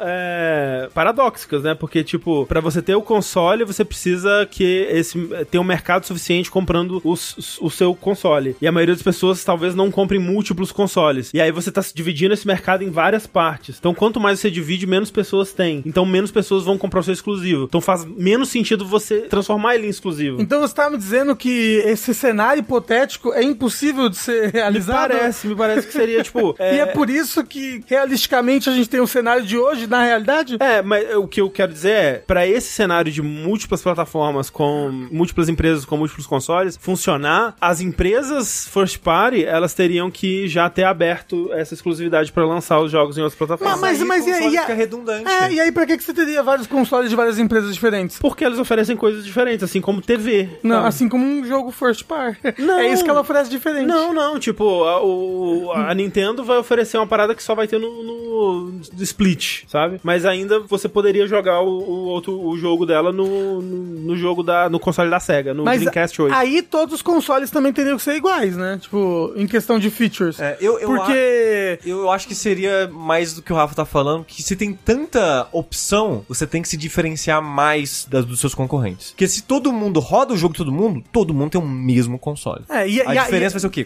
Controle? Vai ser, sei lá, um online? Vai ser muito detalhezinho. E eu acho pra essa realidade ser viável, não que ela seja viável, tá? Teria que ser tipo a Nintendo, que a Nintendo ela se diferencia muito, né, da, da Microsoft e da Sony. E eu acho que nessa realidade que a gente tem, sei lá, seis empresas fazendo console, todo mundo vai ter que fazer um console bem diferente um do outro. Mas então, mas é, é que. E aí, exclusivo, né? Porque o jogo ele tem que ser feito pensando naquele console na- e nas, nas features exclusivas dele, né? É, mas eu- eu- o que eu acho é que esse tipo de mercado só é viável porque tem poucas of- pouca oferta. Tipo, a, a Nintendo ela consegue abocanhar uma grande parte do, do mercado porque não tem um outro console oferecendo uma coisa super única. Se tivessem quatro outras empresas oferecendo uma coisa super única, tão interessante e boa quanto, ela não teria tanto mercado pra abocanhar. Logo, o console dela não faria tanto sucesso. É aí que eu acho que entra na- no paradoxo. É por isso que eu tô falando. Por isso que se a gente tentar botar esse cenário na realidade, É. talvez ele não Acontece o que funcione. Acontece o que aconteceu. Exato. Tipo, algumas dessas empresas não vão conseguir se destacar tanto e não vai ser Vai viável falir. ter o console. Exato. Uma vai comprar pessoal. Outra, vai ter fusões. Exato, porque é assim que funciona o mercado. Tudo tende ao, ao monopólio, É. né? Exatamente. É, mas é interessante pensar sobre. Obrigado, João Paulo. E obrigado, Fernando também, que mandou a primeira. É Sugila pra gente a próxima? Olá, jogabili... Ah, nossa. Agora eu acabei de perce- perceber um, um duplo sentido no jogabilidosos. Você nunca tinha percebido? Não. Como assim? De idosos. Mas não tem Mas outro, qual, é qual outro sentido. sentido? Eu não sei, só achou que você jogabilidosos, não sei. tipo, jogabilideiros, jogabilidosos. Eu não queria perceber. Ah, É, que era idosos. é, é. Então, Olha aí, ó. t- chame a gente de jogabilis jovens agora, por favor. Palavras, né? Uhum, Apenas. É. Me chamo Lucas e comecei a ouvir vocês esse ano. Coincidentemente, eu não tenho 30 anos exatos. Ó, não, coincidentemente ou não, tenho Ah, 30 anos ah, exatos. olha aí, ó. Então, ó, é a nossa teoria se provando co- é, correta. verdade. Gostaria de saber como faço para entrar para a equipe. É preciso matar um de vocês e tomar o lugar? Sim, tem que encarnar. Gente, foi muito difícil matar o Rick, vocês não têm noção. Brincadeira, é, minha real dúvida é a seguinte: adquiri recentemente um desses Game Sticks que estão na moda, e minha intenção é apenas testar. Afinal, para jogá-los é preciso comprar as licenças. Isso, exato. Game Sticks? É, É um que você. emulador. Ah, é o que você pluga, pluga no, no HDMI da TV e joga. Eu tava pensando em Fight Stick por algum motivo. Para testar RPGs que são anteriores ao PS1, pois foi o primeiro console. Não tenho contato com quase nada do que veio antes. Quais RPGs desse período vocês recomendam para alguém velho e cansado? O velho e cansado você limita muita coisa, né? É, você não joga mais nada. É, pra RPG especialmente. Dito isso, talvez alguém velho e cansado goste mais de um RPG porque é lento. É, verdade. Porque não, não é, você só precisa apertar um botão que é atacar. Pelux, você que é jovem, gosta de RPGs antigos, ou RPGs, vamos dizer, pré-PS1? Você já jogou algum? Nossa, eu, que eu me lembro assim, só tipo RPG de Dragon Ball, sabe? Eu não sei nem se é antes de PS1, eu acho que é. É, tem, tem um de Tem Super um- Nintendo com cartinha? Não, tipo, eu que um que você começava no começo do, do Z, que você era o Gohan. Eu acho que assim, é de Game Boy. Advance. Eu ia falar isso, tem uns RPGs de Dragon Ball pra Game É, Boy. É, é, que mais que eu lembro assim de jogar antigamente, mas. É o Pelux. RPG antigo, Skyrim. Dito isso, Pelux, qual foi seu primeiro console? Foi um Polystation, mas assim, eu tenho pouquíssima lembrança disso, depois foi um PS1. Ok, ok. Ok, ok, mas foi então atrasado, né? No Foi caso. atrasado, é, Ah, não, sim, eu tive normal. PlayStation 2, já É. tava metade do 3, sei lá. Ah, mas até aí, meu primeiro console foi o Super Nintendo, mas em 95. Exato. Ah, mas nessa, nessa época, dos anos 90, sei lá. Era é- tudo atrasado. Então, exatamente, porque a gente tinha recém saído, se a gente for pensar bem, da, da, da época da ditadura, né? Então, a, a entrada da- de várias coisas estrangeiras aqui no Brasil era meio atrasada, por assim dizer, né? Não, e o chat tava falando, nossa, eu ganhei meu Super Nintendo em 2004, tava no Master System em 95, e eu sei que eu fui muito Sim. privilegiado nisso, tá? Com, com o Super Nintendo 95. Mas bem, RPGs dessa época, assim, eu acho que tem uns bem importantes, né? Tipo um Chrono Trigger. Sim. Ah, é, nossa. O, oh, Sabe o que que é bom que ele tá jogando no, no Fire Stick? No, no Fire Fire Stick. Porra, nem era isso que eu Game falar. Stick. Que ele tá jogando nesse Game Stick, que tem vários de RPGs em português aí, né? Várias É. ROMs traduzidas. Depende da boa vontade de quem montou, mas sim. Rom- rom. Várias ROMs traduzidas. Eu tava vendo recentemente, eu não joguei, hein? É, tal qual o Silvio Santos, vou dar uma dica de algo que eu não joguei. Mas falam que o Lufia 1 e 2 é muito bom. E o 2 é, é- um e o 2 é do Super Nintendo, né? Ambos do Super Nintendo. É? É. Se você Tá diz. dizendo, na minha cabeça era Playstation, mas... Nossa, eu lembrei Eu sei que, tem pro PlayStation. Eu lembrei que eu jogava Alundra, é de PS1? PS1, né? É, É, é, eu que é gostava, que eu eu lembro. gostava muito do Alundra 2 e Então, é todo dois. mundo fala que era um lixo. Sim, eu já que o fui. 1 é muito melhor, não sei lá o quê. Mas eu acho que eu nunca cheguei muito longe, assim. O que isso tem a ver com o Silvio Santos? O Silvio Santos falava um negócio assim, eu não assisti, mas minha filha assistiu. Diz que é muito bom. É, e disse que é muito bom. É. É, É. mas ó, é, ó, vou dar aqui três RPGs pra você jogar que vai ser sucesso. É, Chrono Trigger, ousado, hein? Ninguém recomendaria Chrono Trigger. Não. É o CUT, né, que chama. Earthbound Ousado. e Phantasy Star de Master System. Mesmo, mesmo? Ah, interessante, né? Pra ver uma coisa mais antiga e diferente feito por um outro. O, o- assim, é que não tá no escopo dele. O Phantasy Star de Switch, Ah, sim. que a M2 fez o port, sim, sim, sim. ele é uma adaptação excelente do Phantasy Star. O Phantasy Star, que inclusive saiu oficialmente em português do Brasil,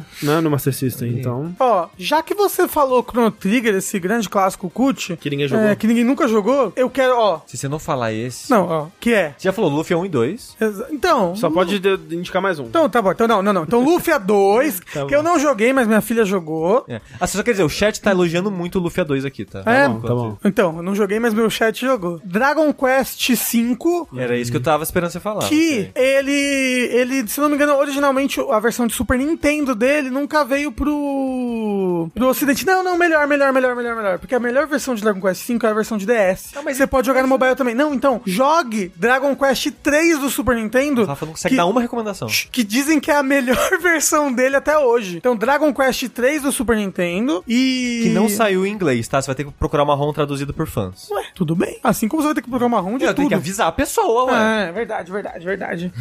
ah, e o Final Fantasy VI dizem que é o melhor Final Fantasy de todos até hoje. Dizem, nunca joguei. E você, Sushi? Acho que com essas aí, acho que já tá Já matado tá já, bom, as né? dicas. Já dá é. pra ficar uns anos aí. Não, não tem nenhum outro, outro Final Fantasy. É, não, tem nenhum outro RPG. Muita opção, a pessoa vai ficar confusa, não vai jogar nenhum. É. Tá ótimo aqui. Tales of Fantasia. Porra, pior que não é legal, viu, Fantasia?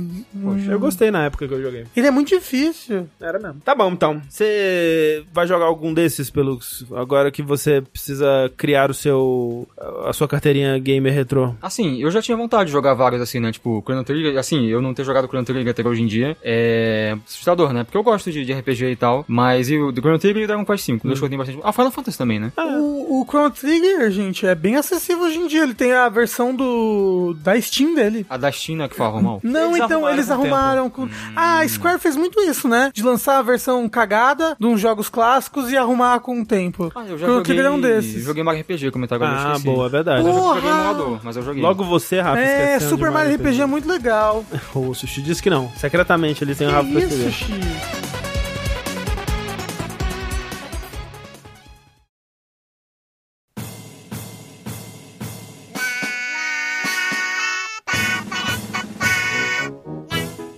Sushi não gosta muito de Super Mario, não é mesmo? Mas será que o novo lançamento Super Mario Bros. Wonder seria capaz de mudar a sua opinião? Vamos discutir sobre no bloco de joguinho. Bora então falar de Mario? Porra, por favor, deixa eu falar. Pode falar. Primeira coisa. Ah, o, o Sushi tinha um negócio pra falar antes. Segunda coisa, porque o Sushi vai falar dele primeiro. Uhum. Eu só queria falar, porque o, o Pelux e o, e o Rafa devem falar mais do que eu. E o André. É, o André, o André zerou também, é verdade. Vocês têm provável. Você tem muita familiaridade com o Mario, Pelux? Eu não sei, eu só supus. Não, não muito, assim. Eu joguei, tipo, o 64, que eu não terminei. Tá eu melhor que eu? Eu joguei o. Mas eu joguei bastantinho, assim. Eu joguei o. O que é co-op também do Nintendo do Wii U? 3D hoje? Ah, não, não, não. eu Você zerou joguei- Bowser's Fury recentemente. Eu joguei o, o, o 3D World, né? O Bowser's Fury. E esse agora, assim. Mas eu não, não tenho É. tanto, não. Na- por algum motivo na minha cabeça você o era um menino Nintendo igual O o. Rafa. É, eu só queria dizer, antes de qualquer coisa aqui, pra preparar a expectativa do público. Ai, meu Deus. Eu não sou um grande fã de Mario. Uhum. Mas que Mario? Eu joguei tipo Mario Odyssey e falei, ah, é ok. Uhum. O Mario não é um personagem que me traz automaticamente sentimentos de, sei lá, de Alegria. alegria, de diversão, de uau, isso aqui vai ser tão maneiro, é o Mario. Nem uau, o Luigi? Eu adoro o Mario. Não, nenhum dos dois. Mas o Luigi mais do que o Mario. Não. Não?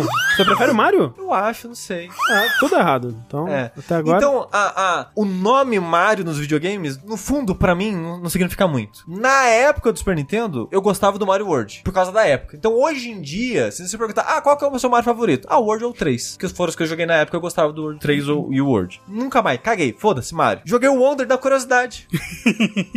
é o melhor jogo do Mario já feito. Fica aí a informação. Assim, o que eu ia falar é que que eu sabia que esse jogo ia ser bom, de verdade. Sabia que ele ia ser bom, porque a Nintendo, se, tipo, se não fosse bom, a Nintendo não ia lançar, uhum. né? Ah, não, não, não, não, não, não, não vem com essa não. Se não, não. fosse bom, a Nintendo bom? não ia lançar. Que jogo ruim da Nintendo que existe? Os outros Mario 2D. Ruim? Não, ruim? Não é ruim. Uhum. O, eu, a, eu não, adoro o Mario Bros. U, por tipo exemplo. Tipo assim, a... o último jogo ruim da Nintendo foi, tipo, sei lá, os que ela publicou com a Philips pro, pro CDI, sabe? É, porque a Nintendo, ela, ela literalmente, ela cancela os jogos que ela fala que não tá bom. Okay. O Mario Prime 4, ela falou, acabou. So vamos começar São do zero. jogos desinteressantes. Ok, É. bem diferente de ser ruim. É, mas o negócio é, eu fui surpreendido positivamente. Eu não, eu não sabia que ia ser tão bom. De verdade, eu, eu fui esperando um jogo muito bom e talvez seja o melhor jogo do Mario desde Mario Bros 3, O sabe? 3 era seu favorito? Então, eu fico entre o 3 e o World, que eu gosto muito de ambos. Mas eu zerei mais o World do que o 3. Mas é tipo, é o primeiro Mario 2D, plataforma 2D, é o primeiro Mario 2D, tipo, linha principal desde Mario World. Sabe? É o primeiro Mario 2D com investimentos de Mario 3D. Ou com carinho, pelo menos, assim. Porque, tipo, o meu problema com o de Wii, Wii U, que é o, é o New, né? A série New. É que Wii, começa no Wii DS, U. na verdade. É, É. assim. É. é que eu acho eles tão sem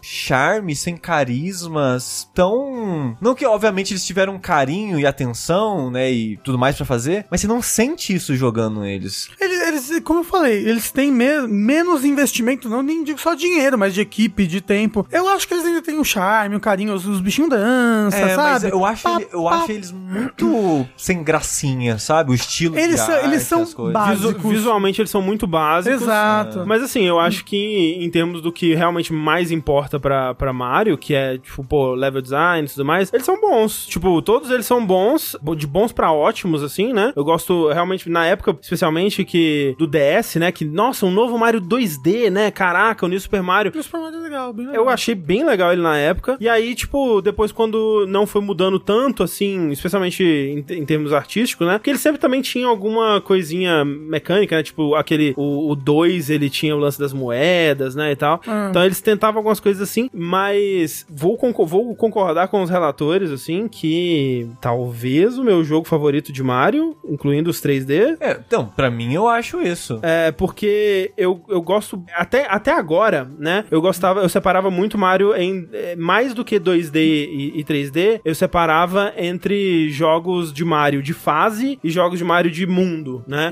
Então eu colocava em, em mundo. Por mais que o, o Super Mario 64 ele tenha fases, ele tem mais aquela coisa de exploração e tudo mais, então eu coloco ele junto com pô, o Odyssey, né? O Galaxy, É né? o, que, tipo, o primeiro de seu gênero, né? O, do, o Mario 64. é, exato. Tipo, né, o, o Galaxy também é meio que fase, né? Mas você revisita e tem exploração e tem aquela coisa toda. Eu preferia É, eu mais. Acho que, eu acho que o Galaxy é mais fácil, inclusive. É, viu? exato, exato. Mas preferia esses do que, tipo, o, o, o Mario clássico que você vai, fase, bandeira, aquela coisa toda. Você né? prefere então esses de mundo? Prefiro. Eu preferia, né? E agora, com o Wonder, eu sinto que ele me trouxe o que eu gosto nesses jogos de mundo, né? Nesses jogos 3D de exploração e tudo mais, pra um jogo mais tradicional de Mario. E com coisas, por exemplo, que eu. corrigindo coisas que eu criticava no Odyssey, por exemplo, que eu acho que o Odyssey ele perde a mão em ritmo, por exemplo. Eu acho que ele, ele é um pouco demais, assim, ele não soube se editar muito. Ele não, não é tão interessante o tempo todo, assim, ele tem momentos interessantes num jogo que, no geral, ele é meio, né, qualquer coisa pra mim. E esse jogo, o Wonder, ele, pra mim, ele é do início ao fim fantástico, assim, interessantíssimo, Fenomenal. fenomenal. Wonderful. Wonderful, tipo, ele, ele é um jogo que desperta curiosidade, ele é um jogo cheio de descoberta o tempo todo, de momento a momento, é, é só descoberta atrás de descoberta. É, Parece que ele é um jogo que ele quer te maravilhar o tempo inteiro. o que me, me- foi, foi a primeira vez que eu fiquei realmente muito empolgado com esse jogo foi vendo a entrevista que a gente até comentou aqui no Antes do jogo sair, que era o, o diretor do jogo falando que sobre como que, pô, na época que a gente fez o primeiro Mario, a gente podia é, esconder uma flauta atrás de uma nuvem e o jogador ia não ia saber, né? E aí essa descoberta ia ser uma coisa maravilhosa, ou tipo, ah, tem o- os canos de warp atrás por cima da fase que você tem que correr. A ideia toda desse jogo era tentar recriar isso nos tempos atuais, assim, recriar esse sentimento de, de descoberta, né? De, de maravilhamento mesmo, de dessa exploração e tudo mais, que é algo que pra mim é muito importante no Mario e que eu não esperava num, num jogo nesse, né, dessa estrutura. E, e é muito legal que eles fazem isso, porque o jogo, ele tem coletáveis, né? Tem aquelas moedas roxas de 10 e ele tem as, as sementes que você quer coletar para avançar no jogo. A gente vai falar disso daqui a pouco. Mas eu acho legal que às vezes eu termino a fase e eu olho que o jogo faz, olha, você já fez tudo nessa fase. Aí eu penso, mas espera, tinha um cantinho suspeito na, fa- na- lá em cima que eu não fiz. Como é que eu peguei tudo? E eu vou ver, e eu revisito a fase, e eu pulo lá em cima, ah, era só uma moeda roxa normal. Mas as fases são cheias disso, são cheios de cantinho para instigar sua curiosidade, mesmo que não tenha nada muito grandioso, é pela curiosidade que ela tá lá. Mas o legal é, e já entrando numa coisa que eu gostei muito do jogo, eu, quando, alguém, quando alguém fala mal, eu fico até tipo, você tá me ofendendo, mas que é. Não, assim, o Rafa é, é sério. Se, Tá. se você É. falar mal desse jogo, você vai ofender ele Ele vai pessoalmente. te banir no chat. É, não vou. Eu sou uma pessoa muito mais misericordiosa hoje em dia. Mas às vezes você chega lá em cima e tem só uma florzinha que faz uma piada, que fala uma coisinha. É, é, e é o que eu ia falar an- antes que, caralho, como faz diferença ela tá falando em português? Nossa, pra mim. muito, é. Pra mim dá uma graça, um charme, uma, sabe? Eu ri de besteira em diversos momentos, porque ela- ela- elas falam as coisas é muito não é como se tivesse apenas falas genéricas que eles vão espalhando por ali. As fa tem um milhão de falas super específicas pra aquele lugar que só tem naquele lugar, pra Florzinha falando uma coisa numa situação que está acontecendo ali, sabe? Eu tava jogando hoje, por exemplo, e tava perto do final da fase e a Florzinha começou a falar um negócio pra mim. Ela falou: Eita, corre, desculpa. E é porque o, o negócio pra pegar o topo da bandeira tava sendo comido por um bicho. Então ela começou a parar, aí ela se desesperou. Ela começou a parar. Ela começou a falar, aí ela se desesperou, parou de falar e mandou eu correr. E nesse momento eu olhei pra frente e vi que os bichinhos tava comendo o topo do negócio. Eu não ia conseguir passar e sair correndo. Então tem essa interação com as florzinhas que é muito divertido. É, pra quem E não. muito engraçado. Pra quem não jogou, tem essas flores falantes, né? Que o jogo inteiro ele tá localizado em português brasileiro, tipo texto. Dublado, É, né? é, exato. Só que aí a parte de dublagem dele são só essas flores, né? Porque são. Né, tipo, ah, os personagens eles falam umas coisinhas aqui e ali, né? Aquelas, aqueles gritos, Yahoo, gritos normais do, do, do Mario e seu- seus amigos. Mas as flores, elas, elas comentam, né? Coisas que estão acontecendo na fase. Às vezes é uma dica, às vezes é só, como vocês falaram, uma recompensa por achar um lugar secreto. Às vezes é só uma piadinha, né? Às vezes é tipo. Uma, co- uma co- Na maior parte das vezes eu sinto que é isso. É uma coisinha engraçadinha ali naquele momento, né? Tipo. É, e tipo, eu, eu já vi uma galera é, reclamando delas, que queria que tivesse como tirar e tal. E tem, E, e tem como tirar? tem, tem. Ah, eu não vi que Tem como na- nas, nas opções, tem como deixar elas sem vozes. Porque quando eu vi em trailer que ia ter isso, acho que foi até durante um vértice que vocês estavam comentando, tipo, o que teve de novo no último trailer de Mario e tal. uhum. Eu vi isso e falei, putz, caralho, Nintendo, que ideia. Mas elas são legais, eu gostei delas no final. Eu, go- eu gosto de. Eu prefiro o jogo com elas. Sim, eu também. É. E assim, por que que eu pref- prefiro. Um, um dos motivos pelo qual eu prefiro os Marios é, de, de mundo, né? Os Marios estilo, estilo Odyssey e tudo mais, é porque eu tenho uma, uma certa resistência em jogos estruturados é, com fases, né? É claro que se o jogo é bom bastante, eu né, acabo superando isso, mas eu prefiro um jogo que ele flui, que ele não depende de mim pra estar sempre dando o próximo passo pra pra continuar ali. Eu não sei, é alguma coisa de ansiedade, não sei, alguma coisa que me, me impede de imediatamente terminar uma fase e ir pra próxima, assim. Eu tenho essa coisa. Esse jogo eu não senti isso em nenhum momento e eu acho que é porque por conta de como que ele estrutura o ritmo dele. Ele faz isso de algumas formas diferentes que eu tava tentando reparar pra até entender por que que eu não tava passando por isso com ele. E é, primeiro, as fases são super curtas. Mesmo as fases mais longas, elas são super curtinhas, elas são super rápidas. Eu tenho um pouco esse lance de ter uma resistência pra próxima fase de vez em quando Uhum. também. E eu senti quando eu joguei o Yoshi's Island, que eu joguei esse ano, né? No começo desse ano. O primeirão do Super O Nintendo? primeiro, é. Eu acho que as fases deles são muito longas. Uhum. E aí aqui no Mario Wonder eu sinto que foi muito melhor também. É, é o que é o, o- É engraçado, né? Porque saiu também um, um Sonic, né? Recentemente aí, o Sonic Superstars lá. E é engraçado, né? Colocar os dois um do lado do outro e ser demonstrado mais uma vez como nunca houve qualquer competição ou comparação entre Mario e Sonic, né? Tipo, nunca, nunca existiu sequer qualquer chance Voltamos do Sonic aos anos competir. 90. É, mas isso é uma das coisas que eu tava reparando que, tipo, nossa, caralho, como, como a fase do Sonic é longa, né? E como a fase do Sonic não diz nada, tipo, é só uma, uma sucessão de, de coisas de plataforma, assim, enquanto que a- as fases do, do, desse Mario, e isso é outro motivo que eu, eu me empolguei muito mais em, em não parar, né? Eu zerei esse jogo muito rápido, elas estão sempre contando uma história, tipo, elas, elas têm um, um quê de narrativa, né? Elas se- seja de algo que tá acontecendo ao longo da fase, Seja de game design, seja level de game design. design, seja uma progressão desse, desse game design, né? De ele te introduzir uma coisa, e aí ele te introduzir aquilo com uma certa, uma mudança, e aí ele fazer uma brincadeira com aquilo, uma coisa surpreendente com aquilo, aí vem a semente que muda o contexto daquilo completamente. O que me lembra muito, e isso é uma coisa que eu senti nesse jogo que foi surpreendente pra mim, Donkey Kong. É um, é um jogo do Mario que me lembra muito Donkey Kong Country, que é o meu Aham. jogo de plataforma favorito. Eu tava, enquanto eu jogava, eu só pensava nisso, de, nossa, como esse Mario é Donkey Kong Country. É. Parece que, não sei se foi intencional ou não, mas parece que eles se inspiraram nas estruturas de fase, naquela parada é, da, da narrativa mecânica que o Donkey Kong faz, Uhum. né? Um exemplo que as pessoas citam do Donkey Kong Tropical Freeze é a, fa- a fa- a fábrica de sorvete, né? Sim.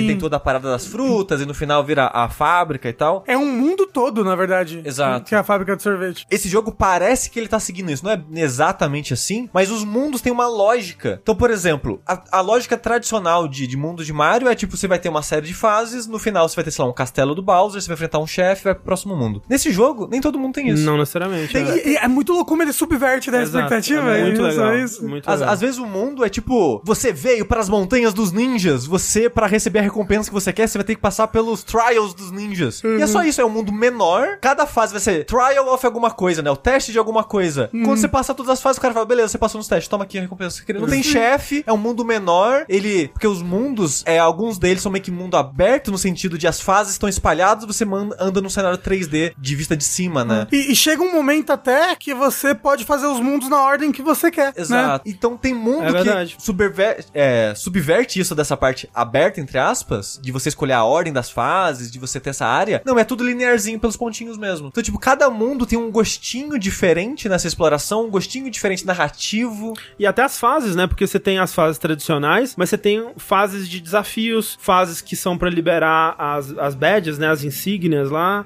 É, e essas fases são, tipo, sei lá, às vezes 10 segundos de fase, assim, você terminou ela, sabe? É, é, às vezes é uma coisa super rápida, às vezes é uma, uma Às vezes coisa... é um puzzle. Às vezes é um pu- Exato, tem, tem, tem uma fase que é um, um quiz. E, e, tipo, como que eles fazem isso na- nas mecânicas de Mario? É, muito legal. Eu fiquei muito surpreso, assim. E Isso, esse tipo de coisa, tipo, você nunca sabe o que esperar em seguida, dele nunca entrar numa fórmula, né, que tá se repetindo, e tipo, ah, eu tô no terceiro mundo, mas vou ter que fazer isso mais três vezes ou quatro vezes pra chegar no final. Você nunca sente isso. Tipo, ele é, sempre uma coisa diferente. É, é aquilo que, eu- que eu falei meio brincando no começo, mas ele é um jogo que tá o tempo todo tentando te surpreender, tentando trazer esse sentimento de wonder. Sim. Né? De. De maravilha. De maravilha. Ele tá, ele está tentando te maravilhar o tempo todo. Essa fase que tá passando aqui agora, que começa um musical, assim, um festival, né? Não, é, um você cai num buraco secreto e de repente começa um samba, um musical ritmado. Nossa, tem uma fase muito legal que você tem que pular no ritmo dos ninjinhos. Aham. Porra, é,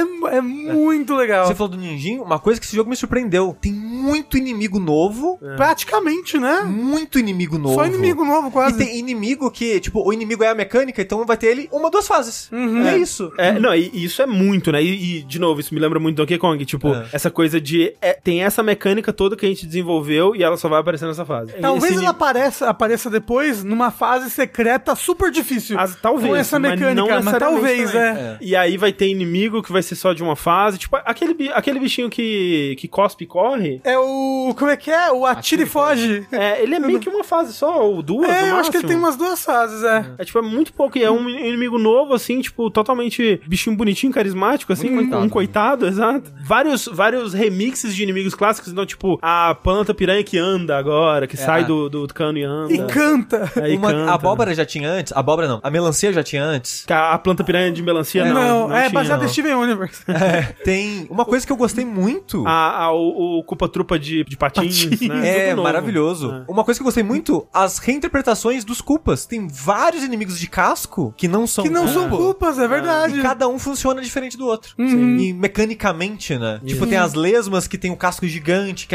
que o elefante consegue usar diferente. Hum. É, o elefante, que nos trailers o pessoal criticou um pouco do visual, mas jogando eu gostei tanto do O elefante. pessoal, acho que o pessoal ficou mais tipo, ô Nintendo, isso daí é um fetiche. É, não sei. Mas eu gostei muito dos poderes novos. Eu gostei do elefante, que ele é mais simples, mas ele tem umas coisas interessantes com ele. e ele tem umas animações muito boas. O elefante entra na porta. Tudo incrível. Não, tipo, o- não, o elefante quando você pula agachado. que ele pula Ele com as pula de quatro. assim. Não, assim, toda a parte de animação, de, de, de personalidade, né, que eles dão pros personagens é incrível. carisma, Tipo, acho que foi nossa. hoje que saiu uma entrevista no site da Nintendo mesmo com os desenvolvedores, onde eles começaram a mostrar um pouco de bastidores, um pouco de coisas que, que não entraram pro jogo final. Eu tava mostrando lá que uma das coisas que eles pensaram pra habilidades do elefante é que ele poderia usar a tromba pra inflar objetos, assim, tipo, deixar o casco do É Koopa mais um fetiche. é, é, isso é bem fetiche.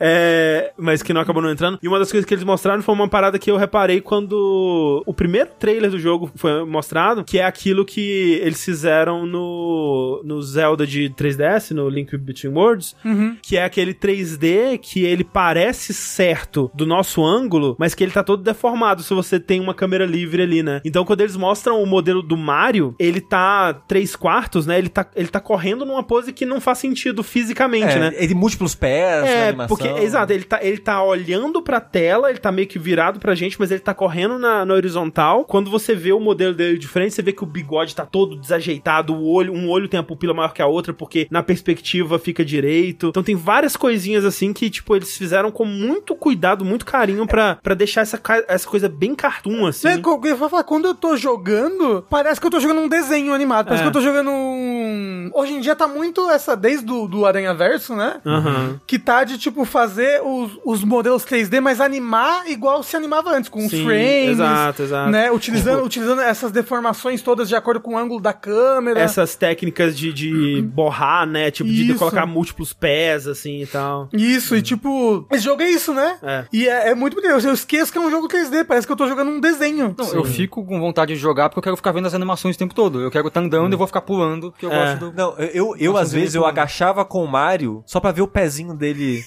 Porque quando você agacha com ele, ele faz aquele esquema que ele esconde no chapéu. Então só Isso. tem o chapéu e os dois pezinhos. O narizinho pra fora, É. assim. E se você anda agachado, ele fica com o pezinho bem devagarzinho, rastejandinho assim. E eu, caralho, porra, muito bom. foda. E tem, apesar de ter um, uns recolor, né? Mas tem muito personagem, né? Muito Sim. personagem. Nossa, tem uma fase mais pro final, que não sei se o Rafa e o Lucas chegaram, mas não, não vou entrar em muitos detalhes, Hum. que o começo dela é tipo um show. Então, ele faz uma situação visual na cena que é tipo, yeah, show! E os personagens fazem pose. E cada... Ah, é até verdade. mesmo, tipo, eu só joguei com o Mario. O Mario faz uma pose. O Mario Elefante é outra, outra pose. pose, E é. agora, qual que é a pose que cada personagem faz nessa situação? Será que as roupas diferentes de cada personagem tem uma, uma pose diferente aqui? Sim. E, tipo, eu fico imaginando, tipo, ah, jogando quatro jogadores, todo mundo faz uma pose de banda, assim. Ser muito maneiro. É, tô falando ali, ah, é, será que isso foi inspiração de Aranha Verso, dando um jeito de virar inspiração em games? Eu não duvido, porque o Aranha Verso ele realmente foi muito grandioso, mas esse tipo de coisa a gente já tava vendo. As primeiras vezes que eu lembro de ter visto, pelo menos, foi no Guilty Gear, Guilty Gear. no, No na Dragon própria, Ball. tipo, a abertura de Jojo, foi a primeira vez que eu, É. que eu lembro de ter visto esse tipo de 3D moldado pra parecer 2D, assim. Eu diria que o Guilty Gear foi um grande expoente em videogames disso, né? Sim, sim. Vocês acham que o Hi-Fi Rush entra nisso aí também? Do, mesmos? Eu não joguei. Eu acho que entra. A animação Ah. dele é bem estilizada, né? Uhum. é bem nesse esquema de esses frames é meio cortado pra não ser menos fluido, né? Pra Aham. parecer uma animação Sim, mesmo. sim. Ele tem bastante disso. Sim, sim. O, o negócio do Hyper Rush é que ele é 3D, 3D de você rodar a câmera, então não dá É. pra fazer muitos ângulos de... De pose pra essas coisas. Não, não, não só de pose, mas de... De roubar, É, é de roubar, de você... de deformar. é, de você paradas. deformar o personagem pra que naquele sim. ângulo de câmera ele esteja certo. Exato, É. exato. Mas assim, fiquei impressionado, viu? Fiquei impressionado. Tem, tem uma coisa que eu gosto do, do Sonic. Hum. É do Sonic, tá? Não, não confundir. Uma coisa que eu gosto do Sonic, eu, eu gosto muito dos mundos dele, né? Uhum. Tipo, tem, tem vários mundos muito criativos visualmente em Sonic e tudo mais. E. Limite 20. Mentira, não é não. E. E, e né, no, recentemente nos, nos New, isso era mais. Mais raro, né? Tipo. Ficou meio padrão, né? É, tipo, o- É. os mesmos mundos, os estilos de mundo do, do, do New Super Mario Bros. é mesmo que os mesmos estilos de mundo do New Super Mario Bros. 2, do New Super Mario Bros. Wii, e o Wii U dá uma modificadinha, assim, nos estilos de mundo. Ele dá só uma, uma brincadeirinha. E nesse daí tem um mundo, tem um mundo assim que eu falei, cara, esse daqui é um mundo de Sonic. É o, o mundo da cachoeira. Sim, da, é do- che- da água de mijo. Exato, que ele é cheio de, de, de formas geométricas e losangos e, e brilhos. Eu falei, caralho, esse daqui é um mundo de Sonic, que irado. Isso daqui tá muito bonito. E, e aí o negócio é, cada mundo que eu vou, eu fico, qual que vai ser a gimmick desse? O que, que vai acontecer? Como é que ele vai ser diferente? E essa fase? E eu também tô gostando muito da dificuldade do desafio do jogo, porque a movimentação é muito gostosa, responsiva, e aí vo- você poder personalizar, botar as badges diferentes. Pô, o sistema de badge é bem legal, viu? Né? E aí o negócio é, você tem as badges, é, que eu diria que são neutras, que é badge status, né? Que são as mais sem graça. Ah, É, é... Eu nunca ponho essas. Cara, Começa você- com cogumelo. É, Atrai- essa eu uso em algumas fases que são muito difíceis, viu? Atrai o- as moedas, né? Isso, tem esse tipo de mata inimigo, ele vira moeda. Isso. Você tem as badges, que são as badges mais legais mesmo, né? Que é tipo, ah, agora você tem o pulo do. Que é tudo, tudo muito baseado, parece, nos Marios antigos, né? Você tem o pulo do Luigi, você tem o, o pulo do Mario Bros 2. Você vai correr muito rapidinho, meio que que nem o Toad corria no Mario Bros 2 também, que ele é mais rápido que os outros personagens. E aí você tem as badges de desafio, que é você não consegue parar de correr, você não consegue parar de pular. Você não enxerga Você, você, é, É, o seu boneco fica invisível. E aí tem fases que você tem que usar essas badges. É, tipo, muito legal. Eu quero ver já uma run zerando invisível. Eu usava, tava pensando, eu quero dar uma run inteira invisível. É doideira, é doideira. Ó, é doideira. Porque tô- você tem que se guiar basicamente pelo seu efeito no mundo, né? Às vezes tem uma fumacinha, né? Um negocinho aqui, uma sombra, é, que você consegue se identificar ali, é, mas... o- a, a fumacinha do pendando. É, né? exato, exato. E os inimigos não te veem, né, quando você tá invisível. É. E assim, eu queria dizer, eu tô no desafio que libera depois que você zera o jogo, pau no cu da Nintendo, tá? É, assim, as fases mais difíceis estão lá. Eu, eu tenho uma fase em específico que é que eu, que eu achei bem difícil. Mas uma coisa que eu gostei muito nesse jogo e que é crítica que eu tenho a Mario, assim, nossa, há muito tempo. E tipo, não só Mario. Praticamente todo jogo da Nintendo é, de, de plataforma ou, ou coisa assim, que, que tem um público mais amplo, né? Que você consegue ver sendo focado também em um público infantil, é a, a curva de dificuldade ou a curva de interesse, até a progressão do jogo, né? Porque, pô, eu acho que todos esses New Super Mario, ou aquele o, o Kirby Forgotten Land, o Yoshi's Crafted World, são todos jogos bons, mas nossa, eles demoram até ficar bons. Tipo, eles começam, você tá quase vegetando ali de tão simples e meio que sem graça que os jogos são, e aí, aos pouquinhos assim, eles vão ficando bons, e aí, tipo, É, às é vezes... porque eles começam dificuldade. É, No primeiro videogame. Exato, é, o, o primeiro videogame do bebê. Exato, né? exato. E até meio que é um público, tipo, principalmente o Yoshi, é um Sim. público que eles estão mirando com. O Yoshi é, é uma série. Eu acho realmente... É, é uma, é, uma consegue sé- ver. é uma série hoje em dia que é bem voltada pra, pro É o público bebê infantil, mesmo, né? é. Tipo, o- Eu tava brincando com o o Yoshi. tá? O- A pessoa é Yoshi, né? A pessoa Yoshi. Mas o. E, e aí o negócio que esse Mario faz, que acho que você ia falar, é que as fases dele não é tipo fase 1, fase 2, fase 3, fase 4. É tipo um mundo pra você escolher.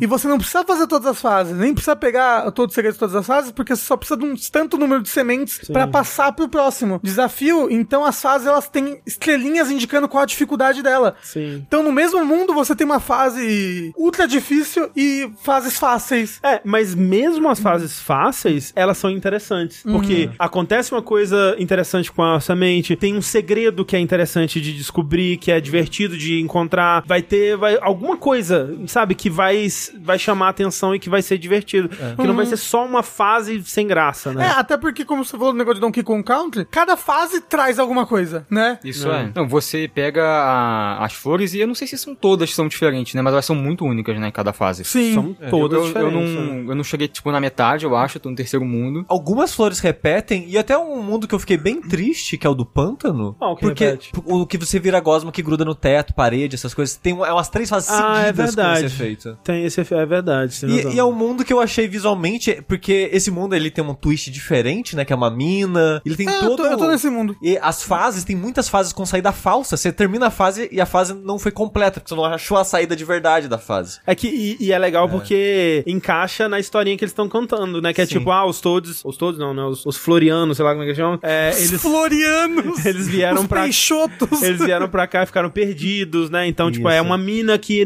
Ah, é meio difícil de se guiar lá dentro, né? Exato. Eu, vai, assim, eu gosto desse mundo, um dos meus favoritos. Mas eu fico triste que as flores, se eu não me engano, acho que são umas três fases seguidas que esse é mesmo efeito da gosminha, que você gruda em qualquer superfície que você encosta. Que é legal, mas o jogo ele quase não se repete. Então quando repete três vezes, assim, que nem é tanto, você fica, pô, jogo. Porque quando ele re- repete um efeito de Wonder Flower, normalmente é pra botar um outro desafio com aquele É, efeito. é.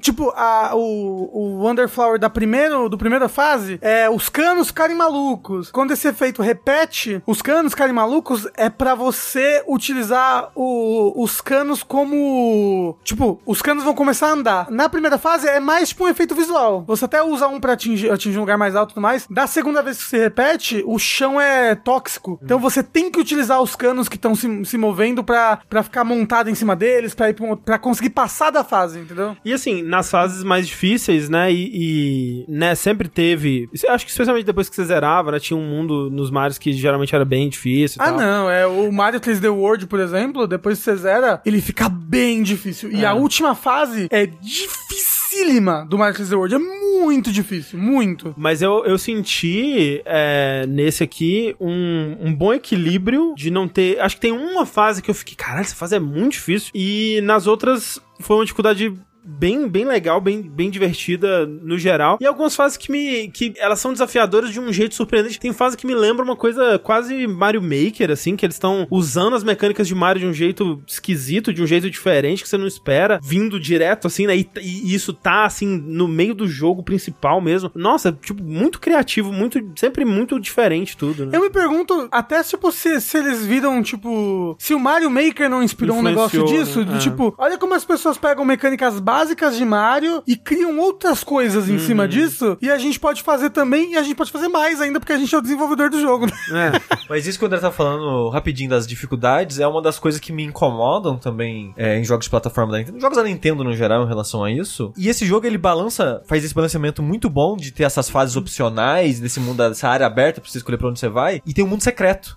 Sim. Que o mundo secreto. Que é tipo o mundo estrela do Mario World. Que, não, que é. É. é ó, inclusive esse, jo esse jogo me lembra. Tem muita coisa que lembra Mario hoje. Sim. Tem até fase com chave, os caralho, assim. Não, é assim, que, estrutura lembra de Mario fase. Ah, o Mario é, World é, também, Eu penso né? mais no Mario World. É. Do Doki o- Doki Panic. Não, mas, Mas, do jeito então- que funciona. Mas ele tem referência ao Mario 2 também. Tem fase que ela é meio que uma telona, que você tem que ir e voltar pra achar a porta certa. Tem porta que faz aquela parada de você ir pro mundo ao contrário, tipo o, o 2 também. Tem um negócio que você pega um item e algo começa a te perseguir, você tem que fugir, tipo o Mario 2. E tem muitas referências a vários Marios em estrutura de fase, que eu achei isso muito legal, a maneira que eles implementam isso. Mas a parada do mundo secreto que eu gosto é, cada fase do mundo secreto é acessada por um mundo. Tipo o quê? Donkey Kong. E aí, como é que Ah, funciona verdade. a dinâmica? Ah, é o primeiro mundo. São fases mais introdutórias. Uma fase do mundo secreto, se você quiser desafio. Então o jogo ele tem um pacing que ele, ele meio que sobe, aí desce, aí sobe de novo, aí desce, aí sobe de novo. Então você vai constantemente achando pílulas de desafio que eu aprecio demais esse ritmo dele. Também. Uhum. Gostei muito do, do ritmo do jogo no geral. É, tipo, é realmente pela primeira vez um jogo do Mario que eu não conseguia largar, assim. Eu fui do início ao fim, devorei o jogo mesmo. Tipo, muito rápido. E essas fases mega difíceis do mundo secreto, eu nem acho que são mega difíceis, eu acho que é uma dificuldade boa, divertida. Que você passar umas 15 vezes, ok. É. Vou conseguir passar a fase e foi legal. E pra quem. Porque eu, eu vi pessoas bem preocupadas porque estão vendo, tipo, vídeos no Twitter, né? De tipo, olha que difícil isso daqui. Aí é aquela fase do desafio da, da bad do wall jump, sabe? Que. Girando. Isso, que fica girando e falando, meu Deus, o jogo virou celeste, blá blá blá. Ele é um jogo bem amigável pra um pessoal mais casual, por exemplo. Sim. Ele tem os personagens mais casuais que você pode, jogar, né? Que são os quatro Yoshis e o Nabbit, que é o mais fácil de todos. Inclusive, com quem que vocês jogaram? Uma parte Eu tempo? jogo um mundo com cada personagem. Eu joguei só com o Mario. jogo Eu também só joguei com Mario. É mesmo? variando. Acho que a maior parte eu joguei com o Luigi, mas eu gostei de jogar com o Toad também, porque eu gosto muito da voz dele. Acho muito engraçadinho. O, por exemplo, Mundo Deserto, eu joguei com a princesa de Sarasaland, a. Daisy, entendeu? Óbvio. Lore. É, é, ué, é verdade. Tá certo? Então... Ca- Cada mundo eu vou jogando com um personagem. Ah, então. E o que ele tem também, que eu acho que a gente não tá utilizando muito aqui, a gente, mas que o pessoal tá gostando bastante. Tem gente que tá tendo a sua primeira experiência Souls, Sushi. Que ele tem Ah, é online. verdade, é verdade. né? E o online semelhante a Souls. Exato, que você tá jogando e você vê os fantasminhas das outras pessoas jogando no mundo delas, né? E as fantasminhas podem te ajudar. Não só é, encostando em você caso você morra e te revivendo, mas eles podem deixar plaquinhas com dica, com, com dicas, né? Com dicas visuais lá no caso, né? Que é onde está a placa, né? E a plaquinha também pode te reviver caso você encoste. Porque tem, por exemplo, umas fases que a fase é você achar. É uma fase minúscula, ela, tipo, duas telas só de, de tamanho. Mas você tem que achar cinco blocos escondidos, entendeu? Moedas. É, cinco moedas escondidas. E estando online, além de você ver as outras pessoas procurando as moedas e, e a pessoa pode ficar fazendo um teabag assim pra te mostrar. Olha, aqui tá um lugar, as pessoas ficam botando plaquinhas onde tem coisas de interesse, onde tem- e isso é bem legal. Então, tipo, pra quem, pra quem quer uma, uma experiência mais amigável, É, esse tipo- online é, tipo, muito bacana, muito convidativo. É. Mas ao mesmo tempo não é obrigatório. Eu joguei o jogo todo sem, Ah, não. sem plaquinha, sem fantasminha, totalmente É. desconectado e dá pra fazer Dá tudo pra sozinho. fazer. Não, Tipo, não, só não. que, por exemplo, essas fases aí que o, que o Rafa falou, que é pra você jogar ou com ajuda ou no multiplayer, realmente é você. Não é feito pra você jogar sozinho, realmente, né? Tipo, é, É, você pra sair. você bater mais cabeça quando É. você joga sozinho. É, tipo, você sai literalmente ba batendo a tromba É. do elefante em todos os lugares até acidentalmente acertar onde tá. Essa aí de, de achar as moedas eu fiquei um tempão, assim. O Rafa tava até me vendo jogar. Não, eu fiquei o- correndo, pulando assim, toda É, a fase. porque- Eu, eu fiquei em uma dessa hoje muito tempo, muito tempo. Tem que empurrar o cano. Esse é o... É, não, tem, tem, assim, tem coisa, por exemplo, eu, no final, tipo, eu consegui pegar todas as flores, né?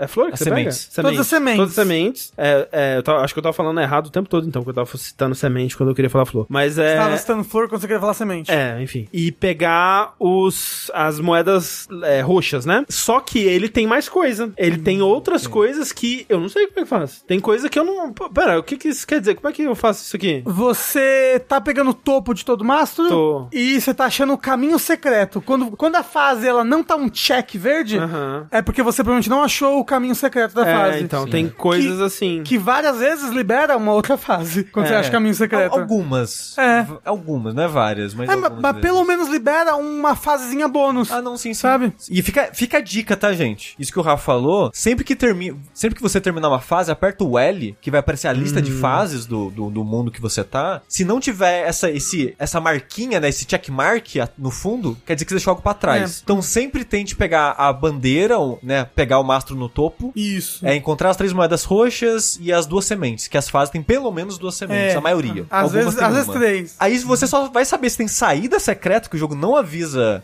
se tem três sementes, por exemplo. Você só vai saber se, ué, eu peguei tudo, não tem um checkmark, o que que tá faltando? Uhum. Tu que faz. Eu acho legal que às vezes, né, porque o jogo você chega no final, Mario pula na bandeirinha, é, desce a bandeirinha, aí vem um, um Floriano da casa dele e te entregam a semente, né? Aí você termina a fase. Às vezes não. Às vezes você chega no final, aí não acontece nada, aí o Mario olha pra um lado, olha pro outro, tipo o John Travolta, assim. Fala- é, ele fala, uai. Ué. É, aí tem, Não nada. escreve, tipo, terminou? É. Eu escrevi, escrevi qualquer termo, mas é uma coisa tipo interrogação. Então, tipo, ah, você deixou de fazer, você deixou de pegar algum caminho, você deixou de fazer alguma coisa, você, É. você meio que teve o bad end da fase. Eu acho muito legal que tenha essa possibilidade, É, sabe? E as flores comentam, tipo, o que você tá fazendo aqui? Teve um momento que eu, É. eu consegui entrar num lugar, é um lugar que você só conseguiria entrar com a Wonder Flower. E eu entrei sem, que eu, eu levei um inimigo no outro ponto do mapa pra destruir a parede. E aí tinha três flores lá dentro falando, uai, o que, que você tá fazendo aqui? Não era pra você estar aqui agora. E aí quando você faz normal, as três flores nem estão lá. Mas elas estão ali caso Ah, você que tenha quebrado essa sequência, Legal. sabe? É mu- muito, legal. Os usos que eles dão pras flores é muito legal. Floriana que nasceu em Florianópolis. Pra que serve Exatamente. as bandeiras e moedas roxas? Moeda roxa é o seu dinheiro no jogo, você vai usar pra comprar umas Plaquinhas. ba- plaqui- principalmente plaquinhas, é o principal uso. Mas você pode comprar... Sementes e badges. Bad, semente, E vida. vida, algumas coisas nas lojinhas e as bandeirinhas é só completionismo mesmo, é só pra você marcar que completou as fases mesmo. Ah, o topo da bandeirinha. É, você diz. é, é, é, é. É. E sobre com- completar tudo, eu só queria dizer que eu acho a dificuldade desse jogo um ponto bom pra mim, assim. Que eu não acho que eu sou uma pessoa muito boa em jogo que é pura plataforma. E eu, eu achei que as, as fases mais desafiantes, assim, foram desafiantes divertidas, sem ser frustrante ou coisas do tipo, mas legais de fazer pelo desafio. É, as fases que eram mais fáceis ainda eram divertidas, porque é um jogo muito carismático, os efeitos das flores são muito legais e tal. Fiz tudo em todas as fases. Até quando o último chefe, quando você vai enfrentar ele, ele não tem estrela, não tem bandeirinha, não tem nada, né? Só o chefe. Então quando eu terminei a última fase, e eu já tinha feito o mundo secreto todo, o jogo já me falou: ó, você pegou todas as sementes, pegou todas as bandeiras, pegou todas as moedas roxas. Eu, porra, fiz tudo, né? Maneiro. Fui lá, derrotei o chefe. Sequência de créditos maravilhosa, de muito de boa, passagem. boa, boa, uma ótima sequência de créditos. E eu gosto que o jogo ele tem, tipo, você mata o chefe, aí tem cutscene, aí tem os créditos, aí tem coisinha. E quando tudo acaba, ele fala: acabou uma hora, tinha que acabar. Porque ele tem um monte de coisinha depois que você termina, ele brinca com isso. Só que quando termina o The End, o jogo aparece e fala: então, liberou mais uma fase pra você. Sabe o mundo secreto? Tem uma, uma última fase secreta pra você. E vai se fuder essa fase. essa Ela daí. não é legal. Ela não curtiu. Assim, como eu falei, é uma tradição já, desde o do Mario Galaxy, eu acho, ter uma última fase que é praticamente escrota. No, no, no Mario, Ga- no, no- no Mario Galaxy 2 tem uma última fase que é escrota, e aí se você faz tudo de novo com o Luigi, é a fase escrota de novo, mas você só tem um de HP.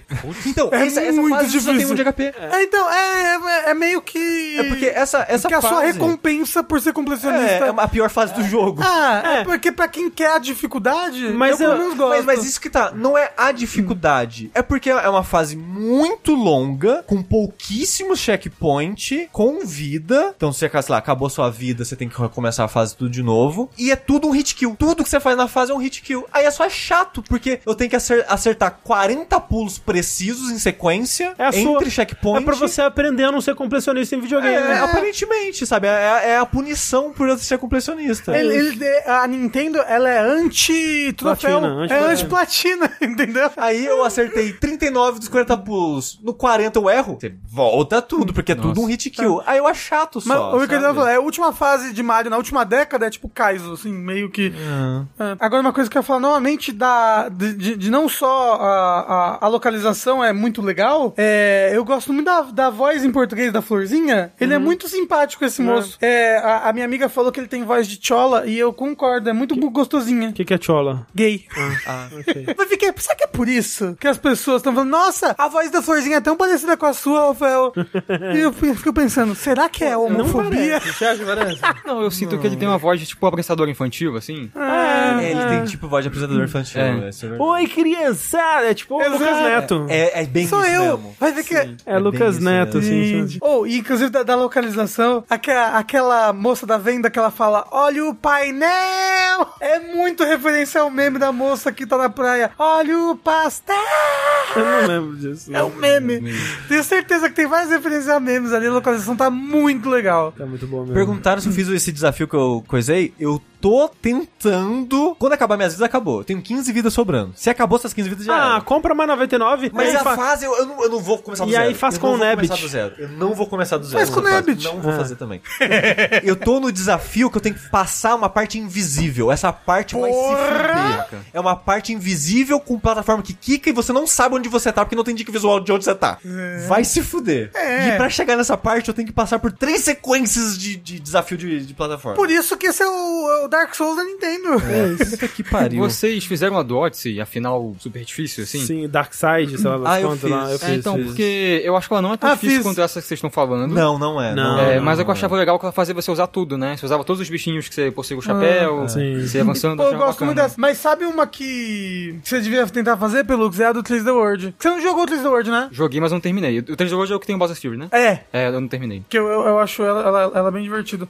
Champions Road, acho, alguma coisa assim. Prefiro esse jogo ou Odyssey? Eu prefiro esse jogo. No geral, eu gosto muito de jogo plataforma e eu gosto muito de plataforma 2D. Talvez eu prefira mais plataforma 2D do que 3D, eu não sei ainda. Mas se eu tivesse que escolher um dos dois, eu diria que esse daí. Como eu falei, eu não sabia que esse jogo ia ser tão bom e que eu ia gostar tanto desse jogo. E em vários momentos enquanto eu tô jogando, eu fico pensando, caralho, será que eu gosto mais desse jogo do que o TikTok? Não o, O aplicativo, aplicativo. mas o Zelda? E foda, hein? E eu entendo essa, essa sua dúvida, tá? Pra ser sincero. Pois é. Porque, Uma que nem eu falei no começo, eu não sou um fã de Mario, eu não sou uma pessoa que tem essa, esse encantamento pelo personagem, porque tem gente que tem, né? Tipo, vê Eu- o Mario e fica, caralho, do lado Mario, dele. É, é tipo, eu, falar, o Mario me faz José feliz. Mario, Ele, é. então, eu olho pra ele e fico, eu e esse jogo ele te faz feliz o tempo todo, assim, eu sinto. Então, o Mario não me faz feliz. Eu joguei, olha só, pra você ver como eu gosto de você, Rafa. Eu joguei por pressão do Rafa, inte ó, assim, e eu joguei os dois jogos inteiros, fazendo 100%, incluindo o mundo secreto. Donkey Kong e Tropical Freeze Ah. e o New Yu quando saiu pra Switch. Ah, o Deluxe, sim. É, eu joguei esses dois jogos fazendo 100% nos dois. O Donkey Kong, na época eu critiquei o controle dele, depois eu descobri que era mau contato do meu Switch, tá? então, todas as... Quem for revisitar esse podcast antigo, eu critico várias vezes em lag, coisas assim no controle, não é, não é culpa do jogo, tá? Foi só o primeiro jogo que eu tive problema no Switch e depois fui ter em outros. Quando eu joguei o, Wii- o New Yu, né, o nome dele, É, o New Super Mario eu Bros. não U. senti nada o jogo inteiro, vazio. é a pior coisa possível, porque É. não, é, não, é que, não, era, não é que não era ruim, mas não era bom. Era, eu só tava ali. É um jogo que eu tava. Eu fui no automático, descerebrado, o jogo inteiro, sem sentir nada. Às vezes faltou uma Ritalina. Às vezes, às vezes. Eu não senti absolutamente nada jogando aquele jogo. Eu me diverti mais jogando o Yoshi do Switch. Sei. ah, mas o West Switch é muito bom. Mas é Então- jogo de bebê. É, ele é muito, muito, muito facinho, muito simplesinho. Mas eu achei aquele jogo mais divertido, por exemplo, sabe? Mas ao mesmo tempo não é um jogo que eu fiquei, caralho, uau, uau. Esse jogo, eu tava, tipo, patalista assim no meu lado, tipo, amor, amor, olha aquele, que engraçado, aquele, aquele bicho ali, eu vi aqui. Mano, olha essa animação. Eu, não, eu gravei um vídeo e eu postei no grupo. É, não, a primeira coisa, a primeira pessoa que jogou Mario Wonder do grupo foi o Sushi, a primeira coisa que que, que ele se manifestou sobre foi o videozinho do, do Mario abaixadinho andando com o chapéu. Porque esse jogo, assim. ele transborda carisma pra mim. Ele é um jogo, né, para, para ser gringo aí, que ele, ele transborda wonder. Você fica maravilhado constantemente com os efeitos das flores, com o esmero nas animações, com as mecânicas usadas. As músicas. com o ritmo do jogo de pacing, como cada mundo é criativo, como ele brinca com a estrutura de fase, com aquele mundo que é uma hub, mas é ainda um mundo de Mario. O, o arquipélago, né? É, muito legal. Sim. Então, assim, eu amei esse jogo. Eu não esperava gostar. Eu espe- Sabe o que eu esperava desse jogo? Senti nada. Igual o Wii U. Eu amei esse jogo. Igual o Wii U, o console.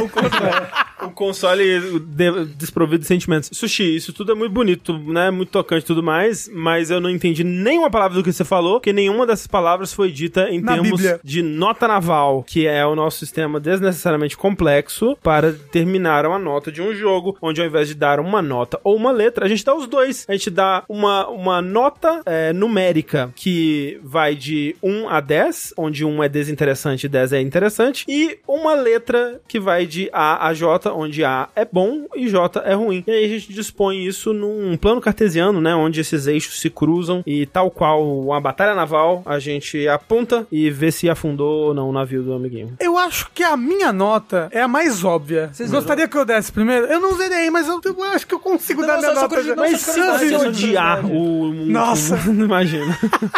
qual, é sua- qual será a nota do Ah, Rafa? gente, sinceramente, eu acho esse jogo interessantíssimo e acho jogo bom para um caralho, então ele é um A10 pra mim. A 10. Sem muitas surpresas aqui. Você quer dar ou eu dou, Sushi? Eu quero dar. Você quer Então dar, Sushi? então dá. Ah, Aí, além disso, eu também vou dar a nota e eu vou dar uma 10. A 10. É, e eu acho que não é só o melhor Mario, mas eu acho que é o melhor jogo de plataforma, puro plataforma, que eu já joguei. Aí, incrível. Eu, Dedezinho, eu vou dar um H4.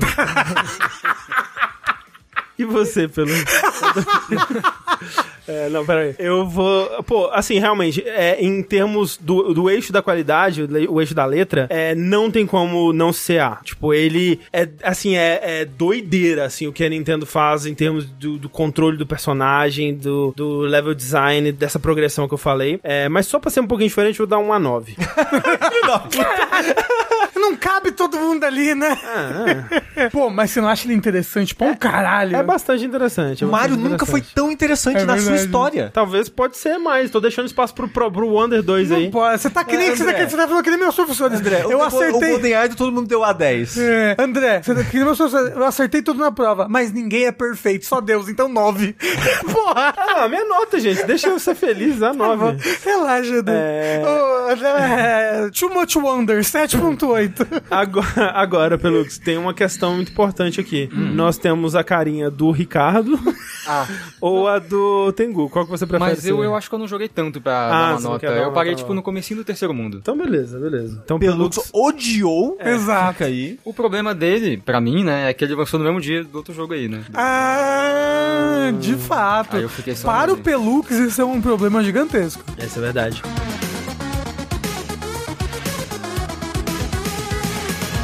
Bem, então, vamos falar desse outro jogo aí, né? Que hoje, pra contrabalancear a falta de notícias, nós temos excesso de jogo. Temos dois jogos pra falar, porque os dois lançaram no mesmo dia, assim. Nós tivemos aí nosso próprio Barbenheimer dos videogames, como é que chamaria? O Spider Wonder. Wonder, Wonder Man. Wonder Man. Ah, depois de Wonder Woman, vem aí o Wonder Man.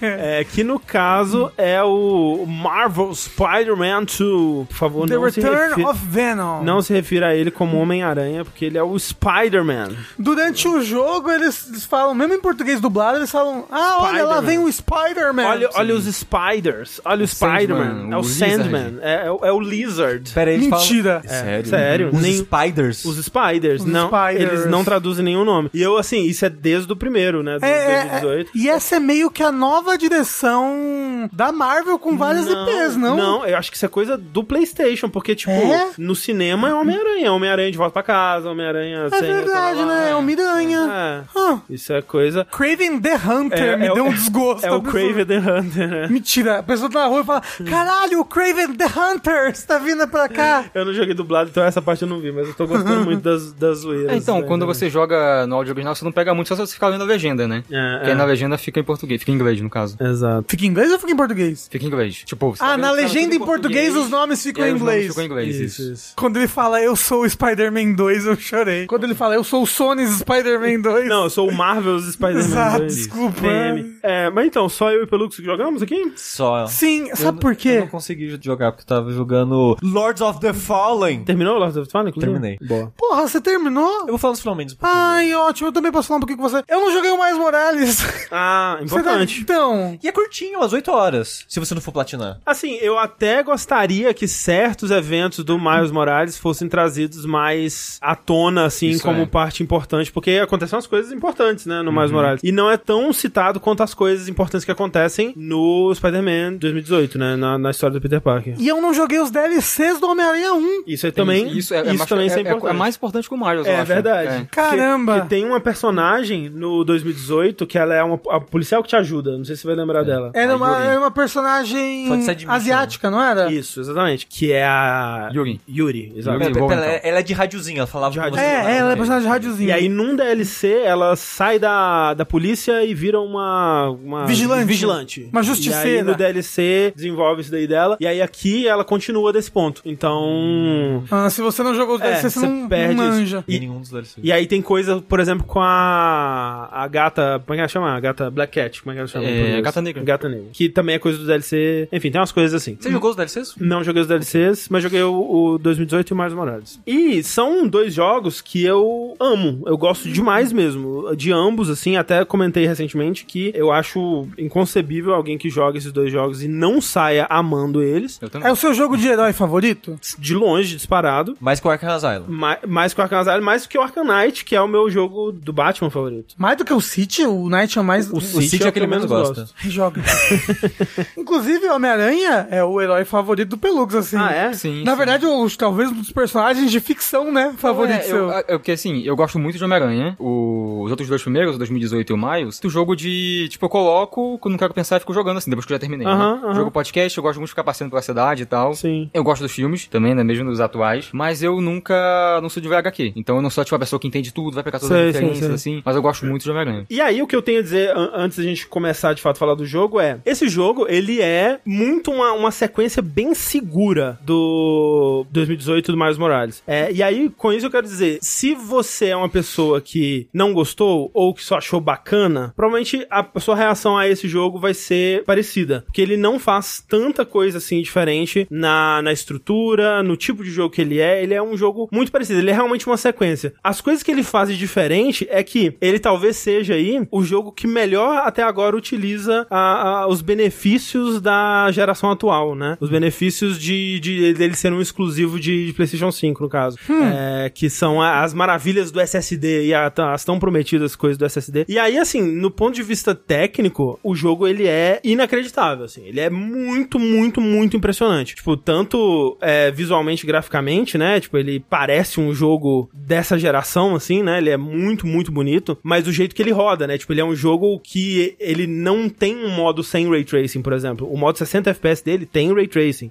O mundo aberto dele é imenso, né? E, e, tipo, detalha até o horizonte, assim. É absolutamente sem nenhum momento de loading, assim. Mesmo, né? Não tem nenhum load inicial, né? Tal qual como era o, o, o Spider-Man 2018 e o Miles Morales também fizeram isso. Assim, a velocidade que você se locomove na cidade também é bem mais alta. Tipo, obviamente você tem a asa de T e as coisinhas assim, mas o balançar de T normal já é mais alto. E você pode até melhorar isso durante o jogo, né? É, você pode é, aumentar essa velocidade. E o jogo, ele, ele, ele se gaba, né? Ele, ele, ele brinca com isso, assim, tipo, tem momentos que você tá com um personagem, assim, no meio de uma cutscene, e aí, tipo, ah, não sei o que, que o Miles tá fazendo. E aí a câmera, ela vai, ela viaja, tipo, em, em altíssima velocidade pela cidade e vai pra onde o, o, o Miles tá. O, o fast travel desse jogo É. é, tipo, assim, só isso é- é- poderia ter um jogo de fast travel. Pô, tá todo mundo falando disso e eu queria saber, mas ao mesmo tempo eu não quero spoilers, porque todo mundo falando, não, fast travel. Não. não, porque caralho, fast travel. É, é assim, é truque de mágica, assim. É uma parada, é, assim, ina- inacreditável de você ver acontecendo. Porque, tipo, você tem é um mapa grande, né? Um mapa maior do que o dos outros jogos, tem mais bairros. Acho que eles colocaram Queens e mais partes do Brooklyn, Brooklyn, né? Exato. Você pode estar em qualquer lugar desse mapa. Aí você abre o mapa, né? Tem lá mapinha e tudo mais. É um mapa daqueles que quando você aproxima você vê que é um mapa 3D, na verdade. Você vê a, a- a altura dos prédios e tal. E aí você escolhe um ponto da cidade. Você tem que desbloquear isso, né? Tipo, você tem que. É para cada distrito, pra cada bairro, você tem que fazer atividades lá pra ir meio que subindo o nível do, do distrito até você ter um nível que permite a, a viagem rápida. Uhum. E aí você pode ir em qualquer lugar desse distrito, né? Não são pontos. Exato, qualquer travel. lugar do distrito, você clica, a, a câmera vem e, e aquele mapa 3D se transforma no mundo. Imediatamente, assim. Tipo, sem tela de load. sem. Tipo, é uma parada que você fica fazendo, assim, só pra ver o efeito. Tipo, é, é incrível. Tipo, é, caralho, é foda. Meu Deus. É uma das coisas mais incríveis que eu já vi nos videogames da minha vida, sério.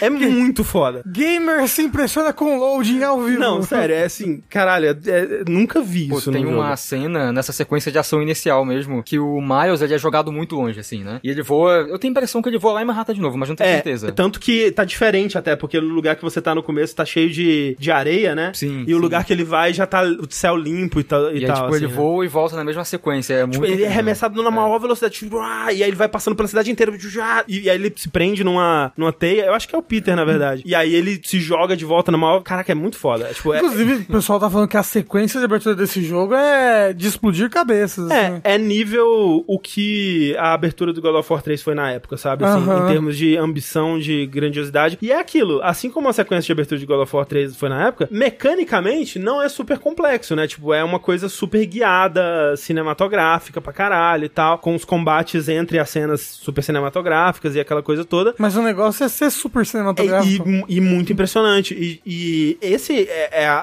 a- o grande lance do jogo, é que ele é mais até do que os outros, e talvez nisso daí venha o lance da sequência, né? Porque ele é o que os outros dois eram, só que um nível acima, né? Então, em tudo nele você pode colocar isso. Ele é, ele é aquilo, mas só que um nível acima. E nessa ambição também. Então, tipo, ele tem é, sequências de dar inveja, tipo, a Naughty Dog, assim, sabe? De, de, de quão é, cinematográfico impressionante as coisas que estão acontecendo em tela são, ao mesmo o tempo que você... tinha coisas assim também, o, Mas, o exato. Miles, né? Sim, mas é, é aquilo, é um, é, um, é um patamar além daquilo, sabe? Tem coisas muito impressionantes, tipo, tem uma, tem uma missão envolvendo a Gata Negra, por exemplo, que é bem no comecinho do jogo, Ah, sim. que, porra, é inacreditável. Ela envolve portais, vamos dizer assim. E Ratchet Clank. É, É tipo lembra isso, é lembra tipo Ratchet Clank, só que no mundo aberto, assim. É tipo, caralho, é foda, assim, é Próximo muito Ratchet foda. Clank no mundo aberto assim, numa Manhattan, imagina? É, pois é, pois é. Então, nessa parte, nessa parte técnica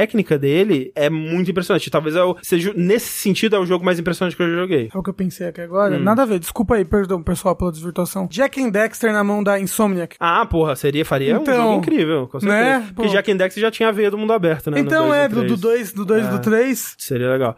E aí, é, no, no restante, assim, é aquilo, tipo, é meio que o mesmo jogo. E, e até em questão de, de estrutura, né? Atividades. Então você tá andando pelo mundo e aí vai ter atividades aleatórias de crime pra você combater. Você vai ter missões, por exemplo, de, de minigames de ciência, né? Tipo, todas aquelas coisas. E, e eu acho até isso bonito nesse jogo. Tipo, as coisas que, que as pessoas criticavam bastante em relação ao primeiro. Ah, então esse tem poça d'água, então, é isso que você tá me dizendo. Tem, tem poça d'água. Não, tem menos, né? Eles... É. Ih, então... Ao invés de, de fugir delas, eles falaram: não, a gente vai fazer de novo, mas a gente vai tentar fazer melhor. E eles fazem, só que eu não acho que seja talvez melhor o suficiente pra quem realmente detestou essas coisas no outro ficar convencido. Então. Ah, eu gostava. É, eu gostava também, eu não achava nada demais, assim, tipo, ah, tem. Quebrava o ritmo. É, minigame de ciência, você vai ter momentos que você vai jogar com a Mary Jane, que tem aqui também, que as pessoas odiavam, e tipo, eles tentaram fazer umas coisas diferentes com a Mary Jane, As pessoas deixaram. odiavam jogar com a Mary Nossa, Jane. muito. É. Mas era muito. mó legal pela história, pelo personagem. É, mas tipo, ah, eu, não, eu deixei de ser o Homem-Aranha, o jogo ficou chato, sabe? Ah, eles estão. Você tá falando que eles estão deixando o Peter Parker um bundão só pra enaltecer o Miles Morales? Ah, fique woke esse jogo, odiei. Exatamente, exatamente.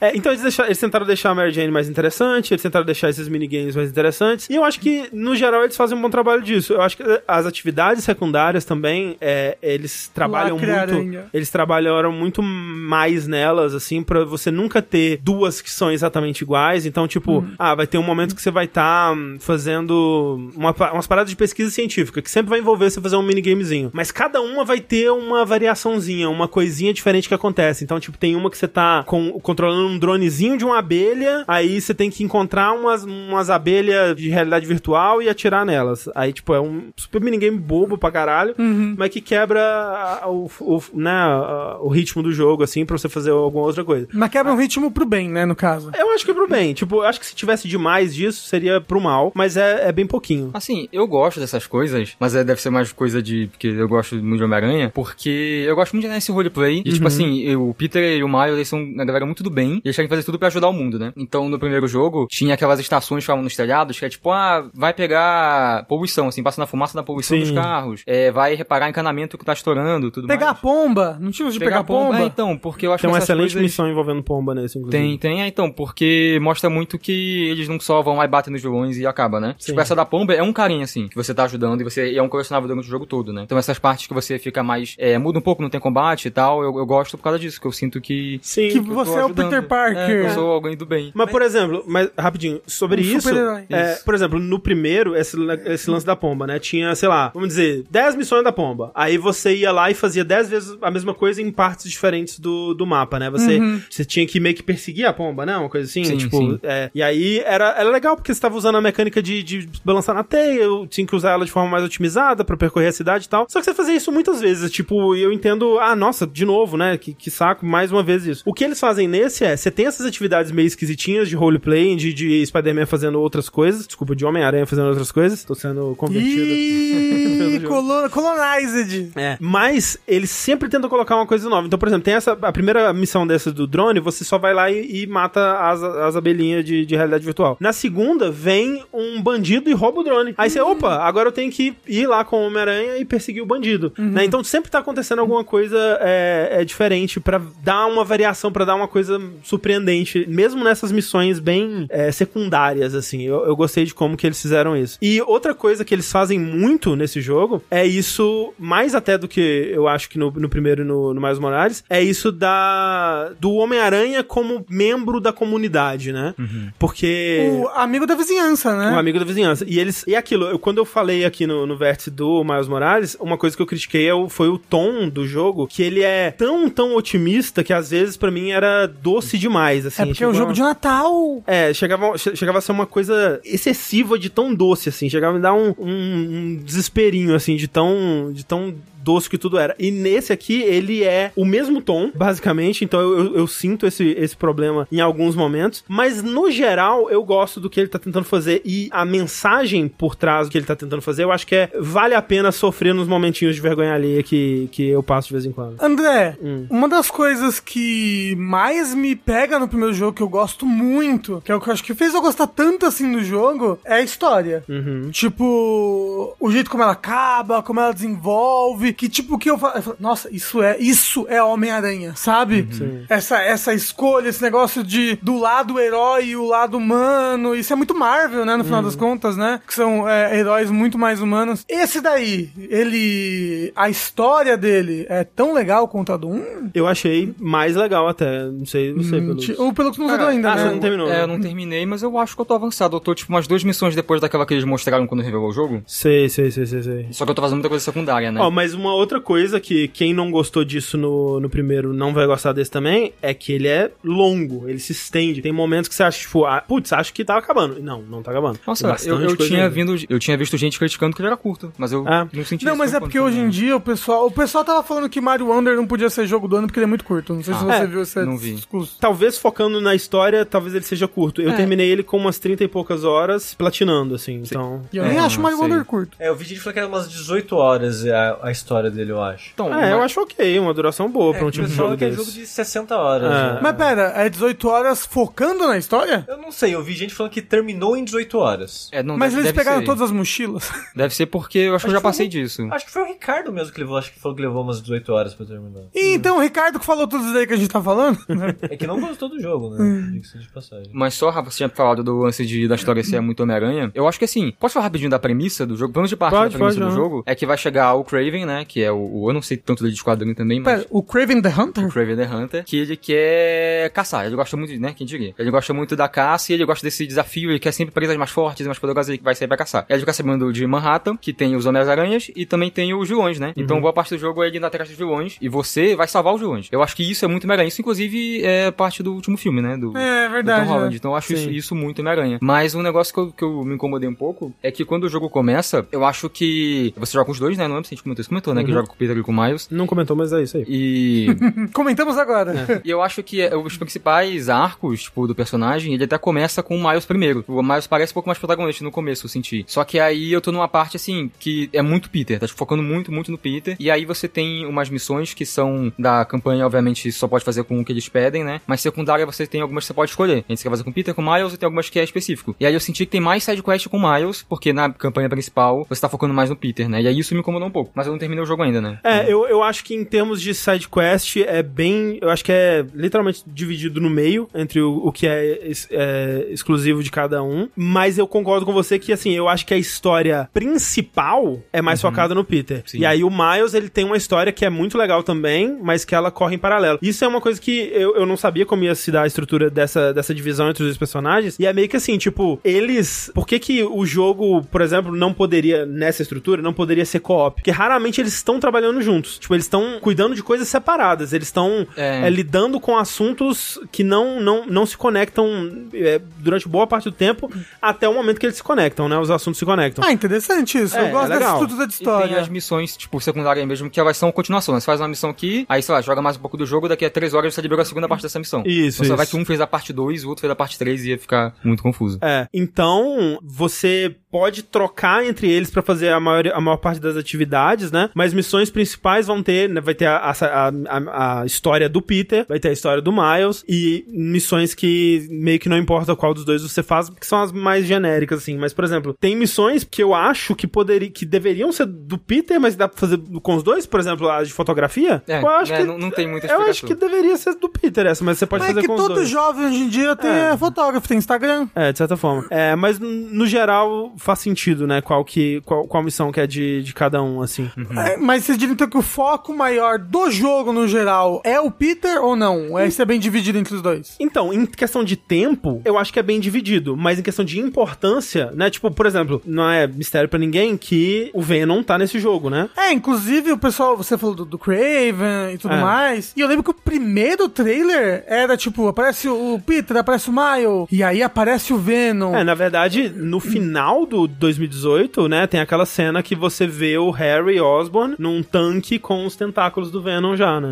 Sim, é, e aí É. no final do Miles tem uma outra dica assim que deixa muito claro. É, então eu achava que, achava que a história desse jogo ia ser a história do simbionte, né? Porque no jogo anterior não tinha Homem-Aranha com roupa preta. Não. Né? Não, não, porque esse jogo tem várias roupas alternativas bem legais, né? Nossa, Sim. muitas. O primeiro tem, né? No caso, acho que esse daqui dizem que é até melhor, né? Sim. E, e não Muita tinha. roupa feia também, pelo amor de Deus. É, É, porque agora você pode ter variante, né? É. E aí eles têm que ter quatro variantes pra cada. Mas acho que, tipo, tem umas que não tem nenhuma, mas todas que tem, tem quatro, né? Uhum. Variantes. Aí tem umas que são bem feias. E aí, tipo, não tinha roupa em referência ao a fase simbionte do, do Homem-Aranha, né? Uhum. Pré o Venom existir. E aí, com o trailer mostrou, olha, vai ter em algum momento o, o Peter vai estar com o simbionte. É. Ah, então não tinha referência no 1 porque ainda não aconteceu essa história, né? Porque no Homem-Aranha 1 a gente tá jogando com o Homem-Aranha que já tá 10, né? Oito- 10 oito, anos. eu acho. 8 anos no, é, no- Na vida de herói. Na vida de herói. Então ele já passou por muita coisa. Sim, sim. É, mas é, é isso, tipo, é, é, né, pelos trailers também já dá pra ver que sim, é, vai ser nesse jogo que o Peter vai ficar com a roupa preta. E aí, assim, né, tipo, pô, a- né, assim como é no primeiro jogo, se você já assistiu, é, leu, consumiu Homem-Aranha. alguma coisa de Homem-Aranha que cobre esse arco, você Degustou, a gente não é, tinha mudado esse degustou, termo. você imagina como muito disso vai se desenrolar. É interessante porque, como é o próprio universo deles, e por exemplo, né, eu não sei, talvez em algum lugar o Harry já tenha sido o Venom, mas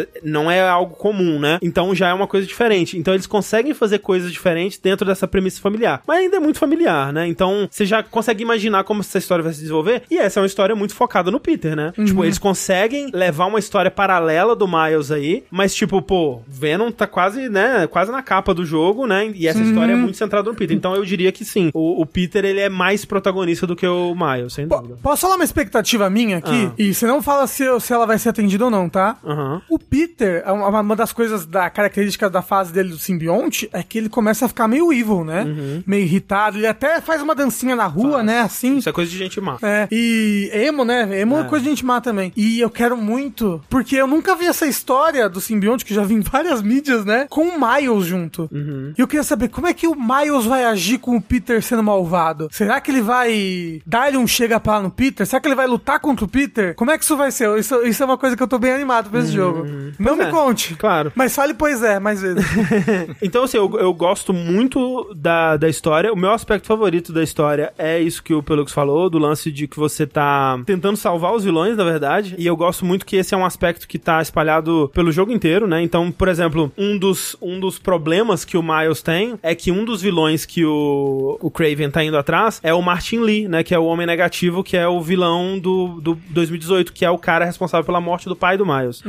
Então, o Miles, ele entende que ele precisa proteger esse cara, mas pra ele isso é muito difícil, né? E ele é mais novo, né? É. Ele é um Homem-Aranha que tá começando na vida de super-herói agora. Então acho que ele tem Exatamente. outros dilemas, né? Então, ele ter que lidar com isso, ele ter que passar por isso, né? Como que ele vai passar por isso, o que que ele vai fazer, quais as merdas que ele vai fazer nesse processo, é muito interessante. Outra coisa, por exemplo, você começa a ver vilões que, que você prendeu no, no, no passado, por exemplo, o Tombstone, que eu não sei como é é o nome dele em português, ele tá, você encontra ele, tem uma, uma, uma missão que você vai num, é num, um parque de diversões. Você encontra ele trabalhando é, de segurança ou de, de mecânico no, na parada de, de carrinho lá, de carrinho bate-bate, corrida maluca, sei lá, porra aquela. E aí você vê ele também sendo visado pelo Craven. Então você vê muitos desses vilões tentando se A- readaptar sociedade. readaptar à sociedade, você tentando proteger eles desses vilões de- do, do, do Craven, né? E essa discussão, né, que tá presente no jogo inteiro, de que, que é uma coisa muito Homem-Aranha, de que todo mundo é redimível, né? É um, um, um aspecto bem legal que, que tá é, espalhado nas side missions também, que é diferente do, do jogo de 2018, que uma das críticas, né, e na época eu não tinha percebido isso como uma crítica, porque eu não, eu, eu acho que eu fui pensar mais sobre isso na época de Black Lives Matter e tudo mais, mas é o lance da presença da, da, da polícia, né, e como que o Peter, ele é o, o Spider Cop, né, no primeiro tempo, toda,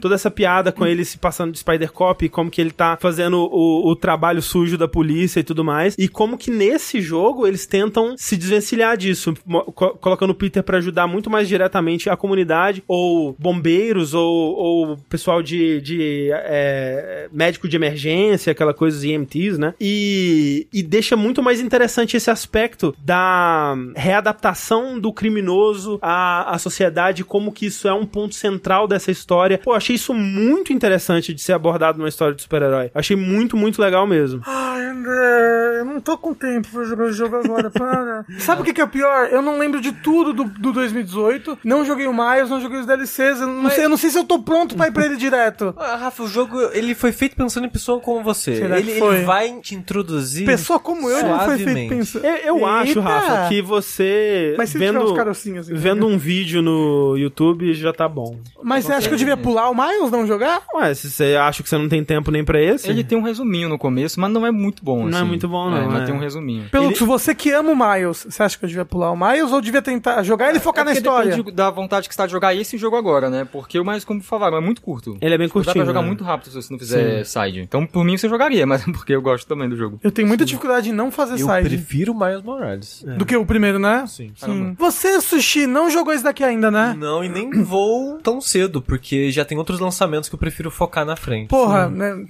Esse ano tá loucura, né? Não, até assim, tem 15 jogos que eu quero muito jogar e não tô conseguindo. É. Sim, Eu exato. não joguei o Octopath Traveler 2, não, que eu eu quero pra também. caralho Eu, jogar. eu também. Deletei pra instalar esse, por sinal. O Homem-Aranha 2? Não, Octopath. Ah, tá. Porque eu tenho um jogo de 150 GB no meu HD, eu preciso agora fazer sacrifícios. É. Mas assim, então assim, eu gosto muito da história. Agora, o que eu amo, amo, amo, amo nesse jogo é a parte mecânica, assim. Pra mim, não tenho que... É, é assim, é inacreditável. Tipo, a, a- o combate... Eu, tipo, eu fico pensando ah, nas pessoas que não gostam do combate desse jogo, eu, eu só posso pensar que elas estão jogando errado. Porque, tipo, tem, tem como você jogar o combate desse jogo e ele ser chato. Que é, tipo, você pode. Você pode só ficar dando É. soco, É, jogando o inimigo você pra pode cima. joga o inimigo pra cima, puxa ele pra baixo e joga É, nele. você pode fazer isso, É, você pode fazer isso todo você combate. longe, mas... Só que, tipo, ele tem tanta possibilidade, tanta possibilidade que, tipo, pra você tentar otimizar o seu combate, pra você expre- se expressar criativamente durante o combate, pra você conseguir manter o seu combo, né? Tipo, eu acho que a coisa mais divertida desse jogo é você tentar terminar um combate sem perder o combo, sem, sem ser atingido, né? Usando o máximo de habilidades que você tem, porque, tipo, tem habilidade pra caralho. Tem, tipo, que agora o, o- o Peter, mesmo antes dele ter a, a roupa de simbionte, ele tem as, as garras, né, mecânicas, assim. Que então, ele, ele faz num nessas garras. é, no final, né? Que ele usa a tecnologia lá do, do doutor e tal. Octopus. E. Porque no, no Miles Morales, uma coisa que eles introduziram foi isso dele ter essas, essa habilidade de raio, né? Aí você, tipo, nossa, mas o Peter não tinha isso, como é que vai ficar e tal? E aqui eles dão um jeito do- dos dois ficarem pareados em termos de habilidade. Então você tem essas habilidades especiais, que são quatro, segurando L1 e os, os botões, né? é, quadrado, triângulo, X, bolinha. E os gadgets, né? Que é segurando R1, quadrado, triângulo, X, bolinha. Mais teia, né? Que você pode usar pra imobilizar o inimigo. Mais combos diversos com os ataques normais mesmo. E aí, juntando isso tudo, tipo, tem coisas maravilhosas. Tipo, se você prende o inimigo na teia, aí você consegue puxar ele, transformar ele num objeto pra jogar em outros inimigos. Ou se você prende é, é, o inimigo com a teia, você, você consegue jogar ele pra cima, você consegue, apertando um outro botão, estender o combo pra, pra continuar o combo mais alto ainda. Então tem tantas possibilidades usando essas, essas, essas gadgets, né?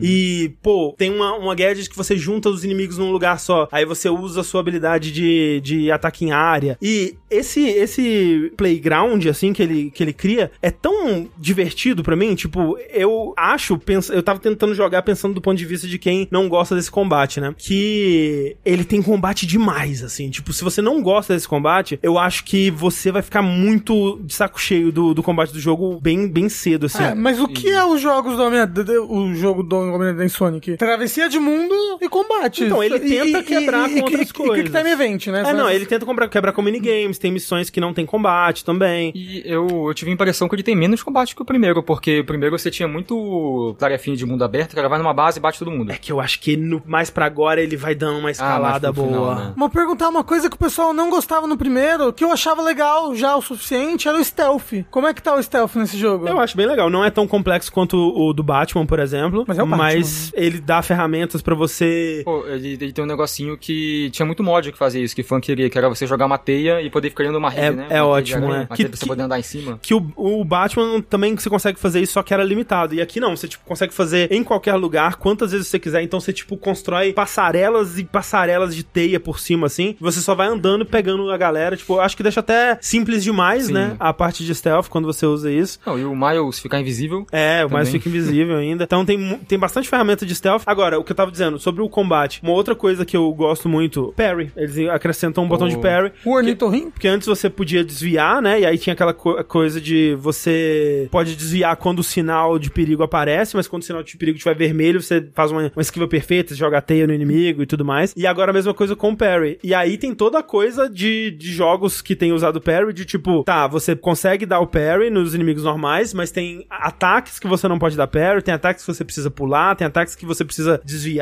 Pera, Kitty é- Counter? Mikiri Eu Counter. ia falar, é, é Dark Souls? É Dark Souls. E tem muitos chefes que são bem focados em parry, eu achei bem legal. Falando em chefes, André, você gostou deles? Gostei bastante. Tipo, são meio longos. é, você vê que eles têm, tipo, quatro barrinhas de vida embaixo, assim. E você fica, nossa, eu vou ter que enfrentar ele quatro vezes. Mas é aquilo, tipo, nenhuma vez vai ser igual a outra. Sempre vai mudar o contexto, vai mudar o. Eu, eu imagino que, ele de- que eles devem ser sete pieces, né? São até. sete pieces, eles são 100% narrativos, coisas vão acontecendo.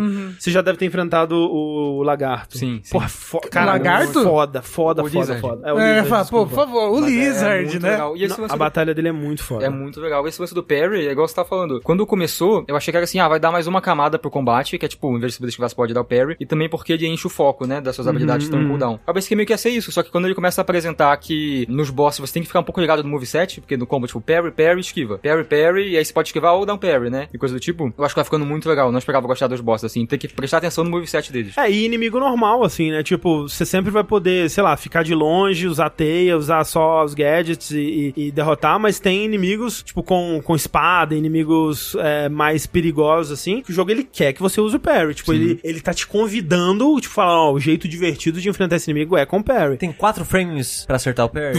É tranquilo, é, bem tranquilo. É bem, bem e amigável. Faz sentido, eu acho, que é o Homem-Aranha, porque é o sentido da antiveza, né? Então, é, assim, é visual. É bem visual. Você não precisa prestar prestar atenção, tipo, ó, o cara levantou a mão, ele vai abaixar agora, né? É, tanto Você porque sabe que ele começa a fazer isso, pode ficar esperto, tipo, a mente chegando atrás de você, mas o seu sentido aranha assim fica transparente, quando você apertar ele fica vermelho. É, tanto Então que é você um, fica é um nisso. combate bem caótico, né? Você tá sempre enfrentando Múltiplos inimigos. né? múltiplos inimigos, às vezes, tipo, mais de 10 inimigos de uma vez, assim. Só que você consegue ter o controle por causa disso, porque é tudo muito bem indicado, né? Tipo, se tem algum inimigo mirando um ataque de longa distância em você, você vê a, a mira, e se ela tá branca, tá tudo safe, se ela tá vermelha, é o momento de desviar. A mesma coisa o sentido da aranha aparecendo e tal. Então, eu acho que é um combate que ele te dá todo o controle, ao mesmo tempo que ele é é uma caixa imensa de ferramentas, assim, que eu nunca cansei de, de brincar com ela. Mas André, Hum, se eu pegar a minha bicicleta hum. e ficar 20 minutos dando, é, tentando entrar dentro de um caminhão, eu consigo. Pior jogo do ano. Já pensou nisso? Ah, teve isso, eu não vi. Né, então, deixa eu falar. Esse jogo é um jogo de mundo aberto, certo? Certo. E tem algum momento, eu não sei qual, que você pode andar na rua como um civil. Ó, De fato. A- As duas vezes que eu, teve a bicicleta, envolvi bicicleta, foram muito boas. Missões muito boas. Então, mas aí o pessoal tá aproveitando, não sei, porque, sabe, internet, Twitter, né? Tá tentando fazer essas partes achando que é GTA, assim, não sei. Uhum. E aí tá tentando quebrar o jogo o máximo possível nessas partes, e tipo, só pra falar mal, né? Ah. Aí acho, acho, acho, acho no mínimo curioso. É, eu, O que, eu, que você acha, André? eu achei. eu achei um jogo bem polido no geral. Ele crashou algumas vezes comigo, umas duas ou três, assim. Mas você jogou antes do lançamento também, né? É, mas assim, foram especificamente vezes que eu tava tentando dar. carregar checkpoint, assim. Então eu, eu ia pro menu, carregava checkpoint, aí o jogo crashava. Aí eu voltava. E teve alguma. Tipo, depois que eu zerei, eu acho que o jogo tava bugado, assim, que a- as atividades de, de, de crimes na cidade, elas estavam. Elas apareciam, aí eu ia chegar lá sumia. Aí eu. É porque eles viram o Homem-Aranha e falaram, É, não, ué. não, que não tem crime aqui Não, não, não, jamais. Você, você viu longe falar, caralho, ele já até zerou o jogo, né? Vou embora daqui. Mas não, é, eu fechando e abrindo o jogo, é, voltou. E, tipo, teve algum outro bugzinho aqui, assim, mas, tipo, muito, muito de boa. É, especialmente dado o ano que a gente tá tendo, que, né, é, não só o ano, né, mas os últimos anos aí de jogos que, que não, não conseguem lançar completos, né. Eu acho que esse jogo tá super, super de boa nesse sentido. É óbvio que, né, especialmente tão perto do lançamento ainda vai ter coisas a serem resolvidas, mas pra mim de boa. E aí, a outra parte que me apaixona nesse jogo, que é a parte da, da travessia no mundo, assim, que ainda é fenomenal e ainda mais fenomenal. Tipo, controlar o- o- os, os Homens-Aranhas pela cidade, porra, é, é, é como pelo que eu disse, eu poderia só ficar fazendo isso, sabe? É, assim, eu, eu fiz muito isso. É, e é um negócio que me pega muito. É porque, primeiro, é tudo muito responsivo, né? Você pode, tipo, vai planejando que você quer fazer. Exato. e eu fico exato. muito ligado ao jogando esse jogo, sabe? Tipo, eu já tô fazendo esse movimento que eu vou tô pensando, pensando que eu vou pro próximo, que eu vou jogar a teia naquele prédio ali, que eu vou usar as teias, eu vou cair. Tipo, fico muito tempo nisso. E- Então, você se sentiu Homem-Aranha? Eu me sinto muito Homem-Aranha, Rafa. Porque é foda porque dá pra imaginar alguém jogando isso de um jeito chato também. Dá pra imaginar a pessoa que ela só Fica R2, segurando o botão. Tô indo, R2, R2. Só que, tipo, é tão divertido você traçar uma rota pela cidade, você otimizar, você tentar é, encontrar o, o lugar ideal pra você pegar a velocidade e abrir as asas de teia, né? Que é a, a- essa novidade desse. Você conseguir fazer o máximo de manobras possíveis enquanto você tá saltando pelo ar. E agora, tipo, tem. É, O estilingue? é, tem várias, várias habilidades, né, pra você usar enquanto você tá é, viajando pelo mundo. Você tem esses túneis de vento, né, que é tipo lugares onde você pode literalmente voar. Então você pode planejar sua rota levando em consideração esses túneis de vento. Tipo, tem um, um dos troféus é você ir literalmente de um ponto do mapa até o, o ponto mais distante do outro, é só com as asas de teia, sem é, usar nenhuma outra habilidade. Pô, e pra isso legal. você tem que planejar com a rota do, desses túneis de vento. E, tipo, tem agora, né? Tem o, o, o rio, né? No meio do dois corpos de terra principais que você tem que navegar. Então. É um braço de mar, na verdade. É um braço de mar? Não sei. Não é? Eu não faço ideia. O que separa Manhattan do resto não é um braço de mar? Eu realmente não sei. Bem, gente, eu nem sei se um braço de mar não é um rio. É, mas de qualquer forma, você tem que passar por ele, né? Então, usar essas habilidades é, é bem importante. Então, assim, porra, muito foda. Um jogo muito, muito bom mesmo. Ele vai dar 10 pro, pro Homem-Aranha e não vai dar trabalho. que pariu. Ele já. Nossa, foda. É, é, eu acho que é o Rio Hudson, né? Eu acho que é. É, e o, e o Edson? Ele morreu. Morreu mesmo? Pô, in- inclusive, eu não sei se vocês jogavam muito Homem-Aranha de PS2, coisa assim, que eu fazia a mesma coisa, né? Ficava só balançando com o T e tudo mais. E era muito triste que você sempre parava na ponte. Era sempre Manhattan, né? E aí é muito legal esse jogo você poder passar de Manhattan, assim. E tipo, no comecinho do jogo já faz isso, né? Sim. No comecinho do jogo você atravessa a ponte, é muito legal. Sim. Eu sei que eu acho que isso talvez era necessário pra esse jogo, talvez pra história, talvez ele não poderia ter o escopo das coisas que ele tem sem isso, mas nossa, eu queria muito Homem-Aranha fora de Nova York, Manhattan. Um Ah, próximo legal, jogo né? assim, sabe? É, assim, eu vou dizer, o final. Não sei onde, mas é. O final desse jogo ele dá dicas do que, que poderia ser um próximo Homem-Aranha. Ou um DLC, talvez um standalone? Talvez, fico animado. Porque a gente não viu recentemente que essa poderia ser uma estratégia da Sony? Né? Porque Sim, jogos. É, porque jogos estão demorando muito, então E, pô, talvez. o, o Miles Morales deu super certo, né? Então, É, exatamente. lançar um, um projeto menor entre outros aí. Spider-Gwen, porra. Oh. Ia ser legal um próximo, ao invés do Mais Morales, mais Spider-Gwen. Eu. eu Olha, é, Você não quer citar isso? A- até onde eu não lembro, nada. não tem a Gwen no jogo. Então, tipo, acho que eles estão livres Nem no fazer. primeiro? Eu acho Não. que não. Então eles estão livres de fazer o que quiserem com ela. Quero, hein? Por favor. E ó, o- a, a Spider-Gwen é super importante no, no, Aranhaverso. no Aranha Verso. É Sony também. Olha aí. Né? É isso aí, gente. Próximo jogo da Spider-Gwen. Foda! uma- tem umas paradas, tem umas paradas legais assim de easter egg que você libera mais pro final assim, Uhum. em termos de possibilidades do que eles podem fazer em seguida, que é, é bem empolgante. Perguntaram se eu gostei do, do Craven. Eu gostei, tipo, eu, eu não tinha nenhum sentimento em relação ao Craven antes. Acho que só tinha visto ele no desenho. É, também não sou o maior degustador de Homem-Aranha que, que existe, então não conhecia muito. Mas não era um personagem que me parecia imediatamente interessante, assim. Mas o, o que eles fazem em termos das motivações dele, eu, eu achei bem legal. Você achou ele gostoso? O Craven? É. Ah, ele é bombado, né? Você achou o Craven. Você viu que vai ter um filme, né? Do Craven? Vi, vi. Você achou o, o, o Craven do filme do Craven gostoso? Não, ah, não, acho que não. Você Tá bom. acha? Ah, ele é bombado, né? É difícil. Ok. Mas o negócio que é legal do Craven do, do jogo é que eles construem muito como ele é ameaçador, né? Tipo, Sim. Cara, o Craven ele realmente ele tá pronto pra caçar. E ele vai, tipo, transformar o ambiente desse agora de como se fosse um caçador Não, de e por quê? E eles te convencem que, tipo, cara, ele é, ele é gigante, né? Então, tipo, se esse cara pegar o, o, o Peter, assim, quebra no meio.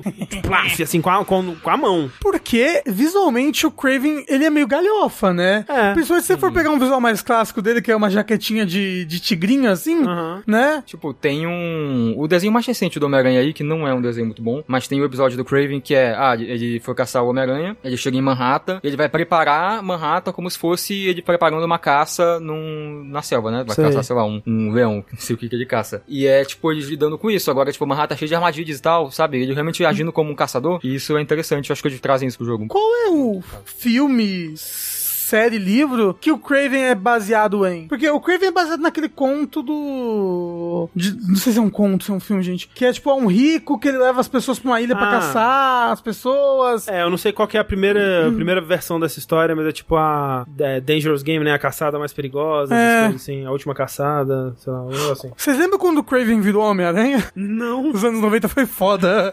o Craven matou o Homem-Aranha e ele virou Homem-Aranha. Ilha Nos do Dr. 90. Monroe, talvez. É, acho que é, isso aí. Talvez seja isso. Eu acho. Não sei, é, é uma história muito famosa que foi muito parodiada em muitas coisas, né? E Exato. referenciada, eu não sei qual que é a origem também, não. É, mas bem, Spider-Aranha, né? Um jogo, sem dúvida, dois. É, exato, por favor. né? Dois Spiders-Aranhas no mesmo jogo. Então o 3 vai ter a Spider-Gwen, que aí vão ser os três. Caralho, Sushi, você manjou Ó. tudo. Oh, se- será que eu. Ah, não posso dar spoiler porque eu. Não. Não pode dar spoiler. Não pode. Porque o Pelux não quer spoiler. Mas você pode, André, dar uma nota pra esse jogo. Eu vou dar a minha nota naval para Spider-Aranha 2. O inimigo agora é outro. Pô, o jogo lançou três dias atrás. Não pode dar spoiler, não. né?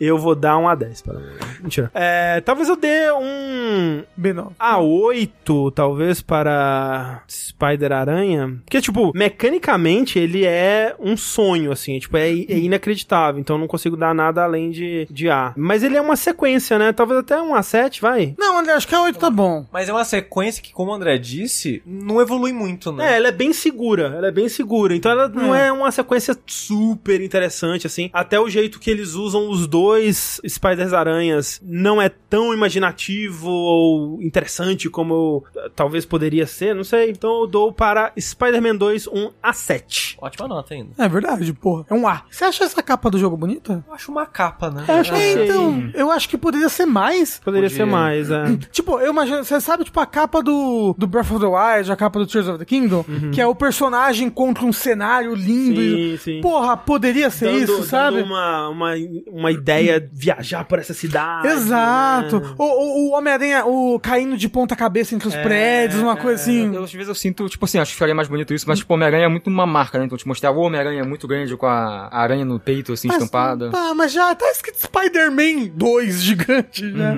É que tem muita, realmente, tem muita capa de coisa de Homem-Aranha que é tipo, putz, só um foco na cara do Homem-Aranha. né? É, É. então. Uma- umas coisas um pouco imaginativas. É, O chat falou, o Craven é baseado no livro O Jogo Mais Perigoso. Ah, foi o que eu falei. É Dangerous o The Game. Dangerous Game. é. Que não é a ilha do Dr. Monroe? A ilha do Dr. Monroe não é que ele faz os, os animal bicho maluco? Só coisa de nome, não sei É. como.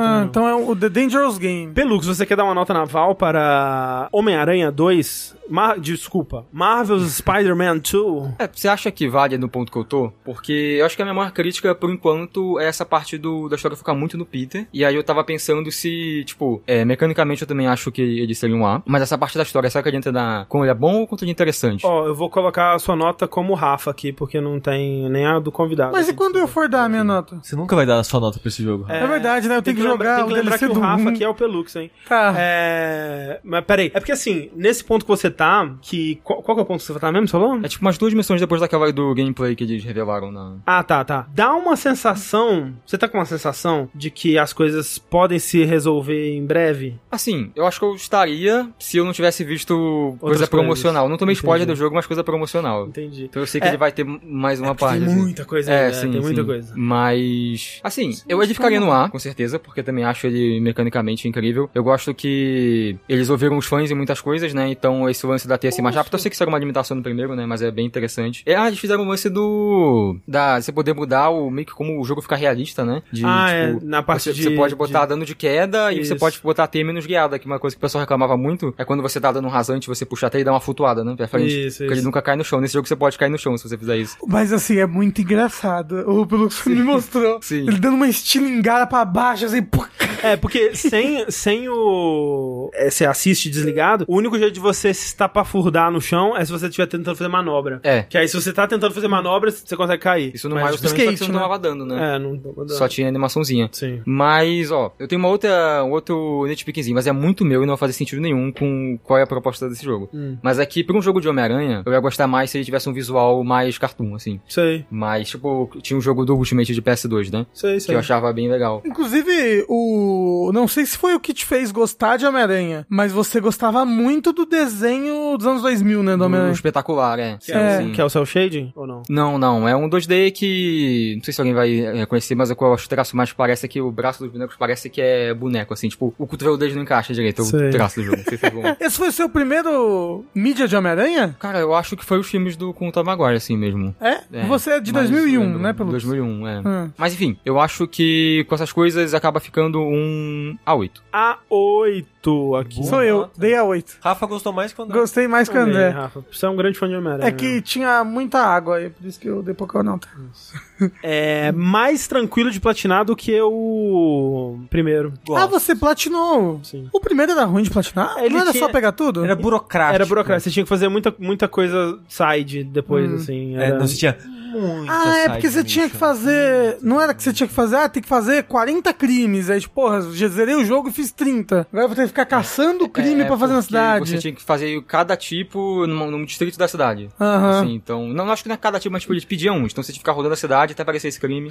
A- ainda tem ah, aquele negócio de perseguição de carro. Ah, Tem. roubaram o carro. Tem, aí você tem que fazer o, o negócio. Ah, vai, vai pra janela. Eita, vai pra outra janela. Eu acho que é mais simplificado. simples, é. mas tem ainda. É... O Sam Seguro pergunta: André, o que você acha do argumento? O jogo é só uma sequência do Homem-Aranha de PS4 e críticas do Ricardo.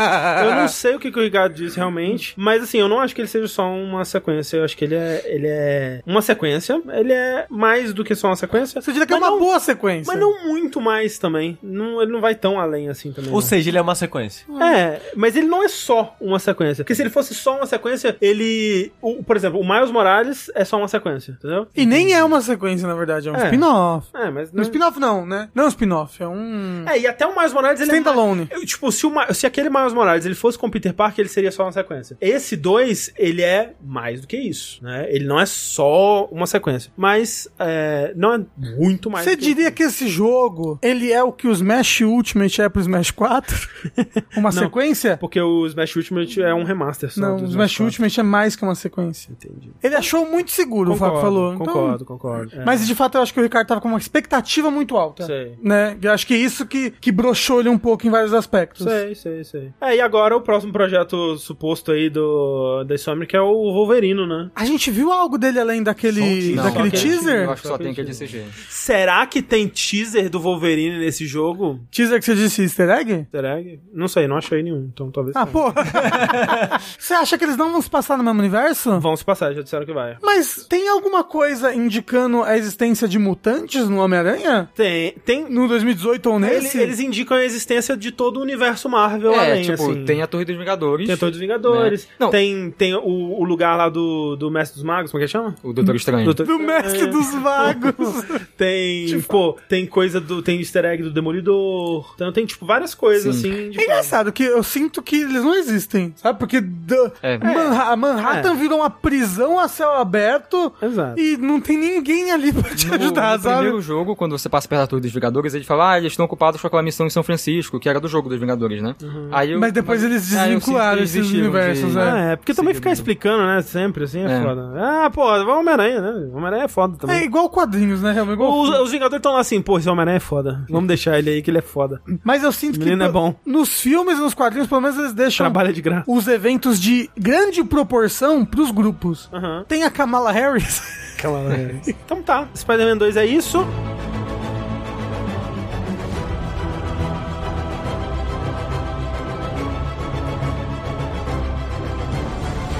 Com isso a gente encerra os assuntos principais do nosso podcast, mas temos ainda finalmente. Eu queria falar rapidinho aqui um pouco do Lords of the Fallen, que eu Fala. falei com o Rafa no último vértice. Eu quero falar um pouquinho mais dele também. Terminei, eu não sei quantas horas eu tenho nele, desculpa. A única maneira de ver as horas é dando um load no save do seu personagem. Eu não troquei de personagem, então não sei quantas horas eu levei no jogo. Mas qual dos três personagens que você eu fez? terminei com o que eu comecei fazendo co-op com você, que era o, o paladino de Great Sword. Ah, tá, ok. Porque ok. jogar de espada a arma grande nesse jogo é muito melhor do que jogar qualquer outra arma. Eu diria que o Principalmente jogo é balanceado pra esse tipo de arma. Principalmente segurando ela com as duas mãos. Porque a- a- o dano de poise que você dá com uma e duas mãos é diferente. Uhum. E eu já tava gente falando, tipo, usar duas espadas grandes é pior do que usar uma com duas mãos. Porque Uhum. você dá menos dano de poise usando duas, uma em cada mão. É, eu sinto que a minha maior crítica a esse jogo é o balanceamento do poise. E aí- Pa- parece que não é consistente, assim, tipo. Eu, eu vou ser breve nas coisas que eu vou falar aqui, mas que as minhas críticas que eu fiz ao jogo permanecem no sentido de é muito inimigo, pelo amor de Deus, o que vocês estão fazendo, muito sniper, combate meio desengonçado, esses tipos, as críticas que eu fiz lá permanecem, mas eu queria enaltecer um aspecto do jogo que eu apreciei mais jogando com calma fora de live, que eu terminei ele fora de live. Pô, posso dar um chute? Ah. O level. É, o level design eu diria que é o melhor level design de um Souls que não é da From Software. Eu, eu, eu, eu fico embasbacado com não só os lugares e a, a beleza ou, ou o medo dos lugares, mas tipo, você tá numa área, aí você acha uma chave com uma porta que volta pra uma área anterior, e essa área anterior te leva pra uma próxima área, e tipo, e, e uns designs bem é, interconectados e, e labirintescos. Nossa, é muito gostoso. A, a exploração desse jogo, andar pelo mundo, achar as passagens e voltar da Umbra pra achar coisas, é muito legal. Só tem um porém. Tem combate no meio.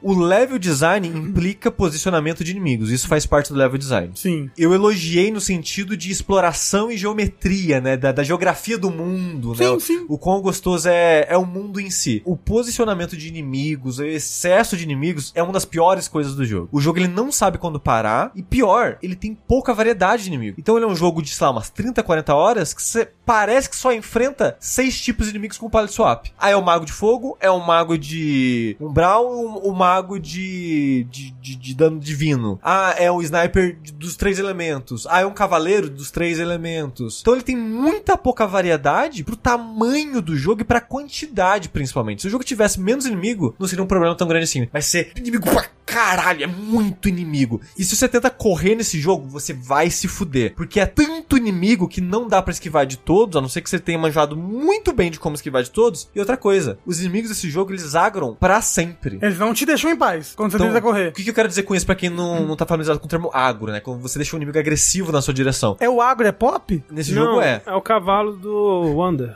Ah. Porque. Ah, você passou na frente do inimigo. Às vezes você nem passou na frente dele. Às vezes o inimigo magicamente sabe que você tá lá. Ele viu você, ele vai te perseguir pra sempre. Ele não vai parar. Eles têm muito ódio no coração, Sushi. É. Aí, você é um pet hoje. Você viu o pet de hoje, Rafa? Não, não vi. An- Antes disso, antes de falar do pet, eu queria falar. Terminei o jogo. Eu pensei, ok, agora que eu terminei, vou fazer meu ritual clássico de irei olhar os troféus. Os troféus. Achei que era de sacrificar um bode e beber o sangue dele. É, é insuportável platinar esse jogo. É? Insuportável. Porque ele tem muita quest de NPC. As quests de NPC são as mais crípticas de todos os Souls que eu já vi até hoje. Tem que, tem que usar a guia. É, você tem que usar guia. E você precisa, tipo, todas as armas. Ah, tem arma que é só drop de inimigo. Tem arma que é só fazendo a quest desse NPC. Ah, tem arma que é. Foda-se. Faz 15 no Game Plus, dá seu jeito. Dá seus pulos. É, todas as armas, todas as armaduras, todos os colares, to- isso. Só que normalmente, sei lá, Dark Souls é arma única, não é todas as armas. Exato, tipo o Elden Ring, é todas as armas lendárias. Não, isso aqui é centenas de armas, todas. Uau. Ah, tem arma que é só arma de chefe, você precisa daquele farma o, item de comprar arma de chefe. Foda-se, dá seu jeito. E esse Então, item, esse, item rapidinho. é, esse item é farmável? Rapidinho É, aqui. dá, porque se você pegar os olhos, você troca por ele. Rapidinho. O Léo mandou a real aqui, ó. Mandou a pio. Dito isso, o sushi aparece semana que vem platinado. Exato. Então, quando eu fiz isso, eu pensei, não vou platinar. Ah Eu, lá, ah lá. eu, eu vou só terminar meu personagem da live, que eu vou terminar meu personagem da live. Lá vem. Aí você pensa, ah, mas Sushi, essa, esse recurso de eh, comprar as coisas do chefe, no Game Plus você consegue mais, porque o chefe dropa 8 quando você mata ele, 2 quando você vê a memória. Então você consegue bastante jogando, mas farmando demora muito. Mas no Game Plus não tem checkpoint. Não tem a- as lanternas? As fixas não, você tem que gerar todas. Puta e, que Rafa, me pariu. só pode ter uma. Uhum, meu e, Deus. E eu deixei vários NPCs sem fazer quest. Vai fazer quest de vai e vem, sem checkpoint. Andando a pé nesse mundo. Infernal, de um milhão de inimigos. Pensei, nem fudendo eu vou fazer um gameplay desse jogo. Nem fudendo que eu vou fazer. Uhum. Corta para. Corta para o patch que saiu hoje. O patch que saiu hoje, eu, eu, eu- eu- porque tipo, eles colocaram algumas coisas no patch e anunciaram coisas pro próximo patch. Então vou meio que misturar todas essas coisas numa coisa só. É, eu peço porque- perdão. Até porque várias críticas que o Sushi estão fazendo são críticas que a comunidade toda tá fazendo. Exato, Os negócios de exato. Vários inimigos É meio e que tudo um mais. consenso, É. assim, as- muitas dessas críticas. Até o elogio ao level design eu sinto que é mais um consenso do que uma, uma exceção. Patch de hoje, New Game Plus tem checkpoint. Só que eles vão tirando aos poucos. Então, o primeiro New Game Plus não tira todos, tira alguns. Segundo New Game. Plus, tira mais um pouco. Terceiro New Game Plus, aí tira tudo. Outra correção, tinha chefe que tinha vida pra caralho. Gente reclamando que, tipo, eu não fiz a build mais roubada do jogo, é impossível matar o chefe, porque eu faço cosquinha nele. No Game Plus. Isso, beleza, nerfaram a vida de vários chefes Game Plus. Ih, vai ter gente falando, ai, mas eu zerei quando era difícil. É. O Yoshi. Aí, outra coisa que eles fizeram pro New Game Plus, quando você vai começar o New Game Plus, você pode escolher começar o New Game de novo, com o personagem que você já tava. Caralho, que perfeito! Eu amo esse tipo de Então coisa. ele não sobe a dificuldade, não sobe a Porra, vida, maravilhoso. continua tendo checkpoint, Você mantém as suas coisas? mantém as coisas. Que eles falaram, isso aqui é pra quem quer platinar. Eles falaram isso no patch. Isso aqui é pra quem quer ser completionista e pegar tudo. Pensaram no sushi. Pensaram em mim. Aí, gente, talvez venha a platina.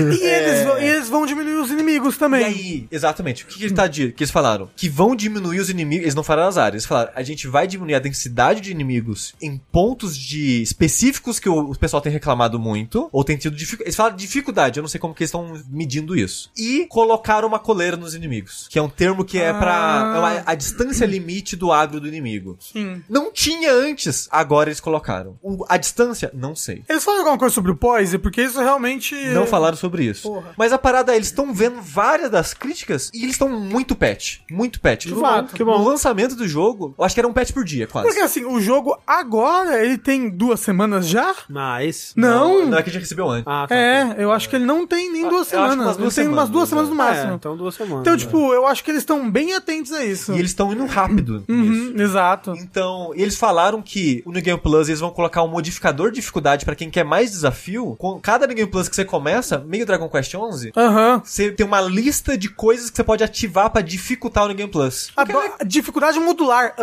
Amo. o que é legal pra quem quer desafio pro Game Plus. E quem não quer o desafio do Game Plus, começa no game de novo pra platinar, Uhum. sem um desafio extra, sabe? E, e às vezes pra pegar, é, fazer quest pra pegar magias que você não pegou, né? Isso, isso, por exemplo, eu quase nunca começo o jogo Souls com build de magia, porque eu tenho medo de perder coisas. E um- uma build quality, eu não, eu, não, eu não vou perder coisa, porque eu não vou querer todas as armas quality do jogo. Agora magia, eu quero todas as magias do jogo. Uma coisa que eles não estão fazendo por enquanto, Hum. balanceamento. Eles diminuíram a vida de alguns chefes do New Game Plus e foi só isso. Eles Uhum. não rebalancearam armas, não rebalancearam magias, que precisa, que a maioria é ruim. É, eles não rebalancearam armas, essa parada do poise, vida de inimigos. Eles não fizeram nada disso. Por enquanto, eles estão mexendo em coisas mais gerais, assim, em vez de focar em coisas específicas. Hum. Mas- Mas é um bom sinal, já que eles estão mudando o jogo com tanta frequência do jeito que Ah. eles estão mudando. E, como eu acho que eu falei da última vez, eu, eu tô gostando mais dele do que eu, do que eu achei que eu gostaria, porque uma das coisas que eu mais gosto em Souls é O mundinho, explorar. É, é explorar, é o mundinho. Eu sinto que ele me traz muito isso, tanto no, na ambientação, no, no, no milieu do mundinho, quanto no, no level design em si. Tipo, aquela mina que vai dar num esgoto e você olha pra baixo e tem um Pô, monte de água. Será que não pega uma doença se É. não for dar no esgoto? É, que você, não, você não conhece minha época da faculdade. Caralho. o famoso rato da faculdade de esquerda da faculdade não. Esse aqui lugar é muito foda. Que você Não, ilumina com a não. lanterna e de repente tem uns bichaços ali dentro. Tem muito lugar que level design é muito legal. Tipo, você já foi no mosteiro? Que não é mosteiro, o jogo usa um outro nome. Eu tô na porta dele, não fui O ainda. mosteiro eu acho que é o meu lugar favorito. Ele combinado com a parte da. É que é meio que o mosteiro e a área seguinte é a das freiras. Essas duas áreas juntas eu acho que é a minha, minha parte favorita do jogo. Assim. É- o level design é muito maneiro de explorar. Muito maneiro. Sim, é, é o que eu sinto, ele ele tem tudo pra ser tipo um Souls muito querido e, e memorável na, na Só- comunidade, se eles continuarem ouvindo É. e corrigindo Ó, e terando em cima do que eles têm agora. Daqui uns meses, esse jogo vai ser foda. É. Como Por eu falei, enquanto hoje é um jogo legal. É. Com pontos altos, altos e pontos baixos, baixos. Isso como eu falei, os pontos altos eles são coisas que eu gosto e aprecio demais e que eu não encontro muito em todo jogo do tipo Soul, sabe? Sim. Então, tipo, por isso eu tô curtindo demais Lords of the Fallen. Muito feliz por esses pets que você falou agora, Sushi. Mas maneiro, é isso aí. Lords of the Fallen, eu... Quem cri- diria, né? Quem diria? Eu criei meu personagem, só que eu tava com muito sono. Aí eu comecei a pescar enquanto eu jogava, assim. Só que não é culpa do jogo, era culpa minha, que tava jogando com sono. É, Você criou o... Fa- Faz o Dark Knight Eu lá. fiz ele, eu- É, você já tinha me Ok, dito. o Dark Crusader. Você é. pode jogar com aquela mesma roupa e a mesma arma o resto do jogo se você quiser. Perfeito. É... Aí faz build quality, ok? Quality, não força, o sushi tinha rolado força. É, é que ela é tipo em destreza sem força, um negócio Ah, assim. então pode, pode fazer build de força. Tá. Você pode, inclusive, botar runas nas armas que dá pra personalizar as armas bem... Deixa pro sushi legalzinho. platinar Isso, pra isso, platina pra mim, platina pra mim. Ó, Aí sem cê- sacanagem, André, já vê guia de quest NPC, sem sacanagem. Tá bom, tá bom. Tem umas paradas muito nada a ver de. Você falou que esse NPC aqui, você precisa, tipo assim, tem um corredor, tem a porta A e a porta B no final. Você abre a porta A e pega um item. Se nesse exato momento você não pegar esse item e levar pro NPC e abrir a porta B, já era a quest, acabou a Caralho. quest. Teve um NPC que ele falou pra mim, ô, fulano roubou um negócio meu, fulana, fulana roubou um negócio meu. Eu falei, caramba, eu vou ter que achar fulano e pegar um negócio, né? Aí eu, aí, eu- aí eu no subi... elevador que é na frente e acaba a quest.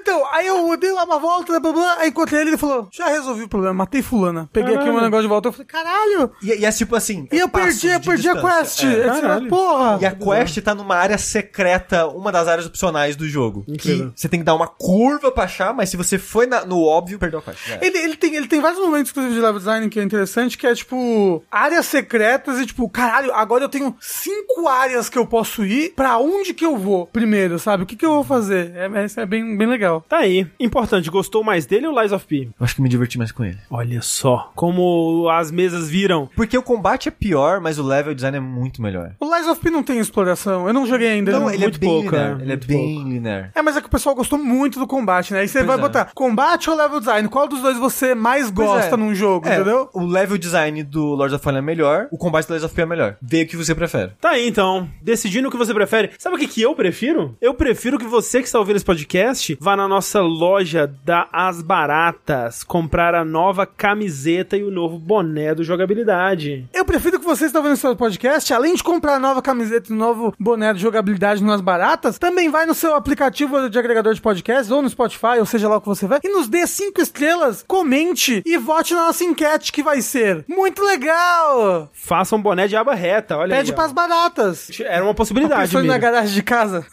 na, minha, na minha garagem tem barata, gente, desculpa. Olha aí, ó, pessoas que já compraram camiseta. Muito obrigado, gente. Ó, é, eu recomendo, tô bem satisfeito com essa camiseta. Se a minha palavra tem algum valor pra você, é de excelente qualidade, muito confortável, muito bonita. É, eu, eu tô com a leva antiga e realmente ela é confortável, bonita de alta qualidade. Duradoura. Duradoura. É. Citaram o Olong ali. Sushi tá tirando no momento propaganda aqui. Desculpa, o, o Olong como Souls é meio complicado aqui pra mim. O Long. Mas eu prefiro o Olong, a Lies of P e Lords of the Fallen. Mesmo, mesmo? É, é um jogo mais redondo. De fato. E usem o nosso cupom JogabiliFrete, porque com- comprando a partir de dois itens, você tem frete grátis para todo o Brasil. Se você tá ouvindo essa podcast em versão áudio, né, no seu agregador favorito aí, no Spotify, seja lá onde for, tem o link para você comprar a camiseta e o boné na descrição. Clica lá e enquanto você não faz isso, eu vou ficando por aqui, eu sou o André Campos. Eu sou o Eduardo Long. Eu sou quem eu quiser. Eu sou o Homem-Aranha. E até a próxima, gente. Tchau, tchau! Tchau. I'm alive.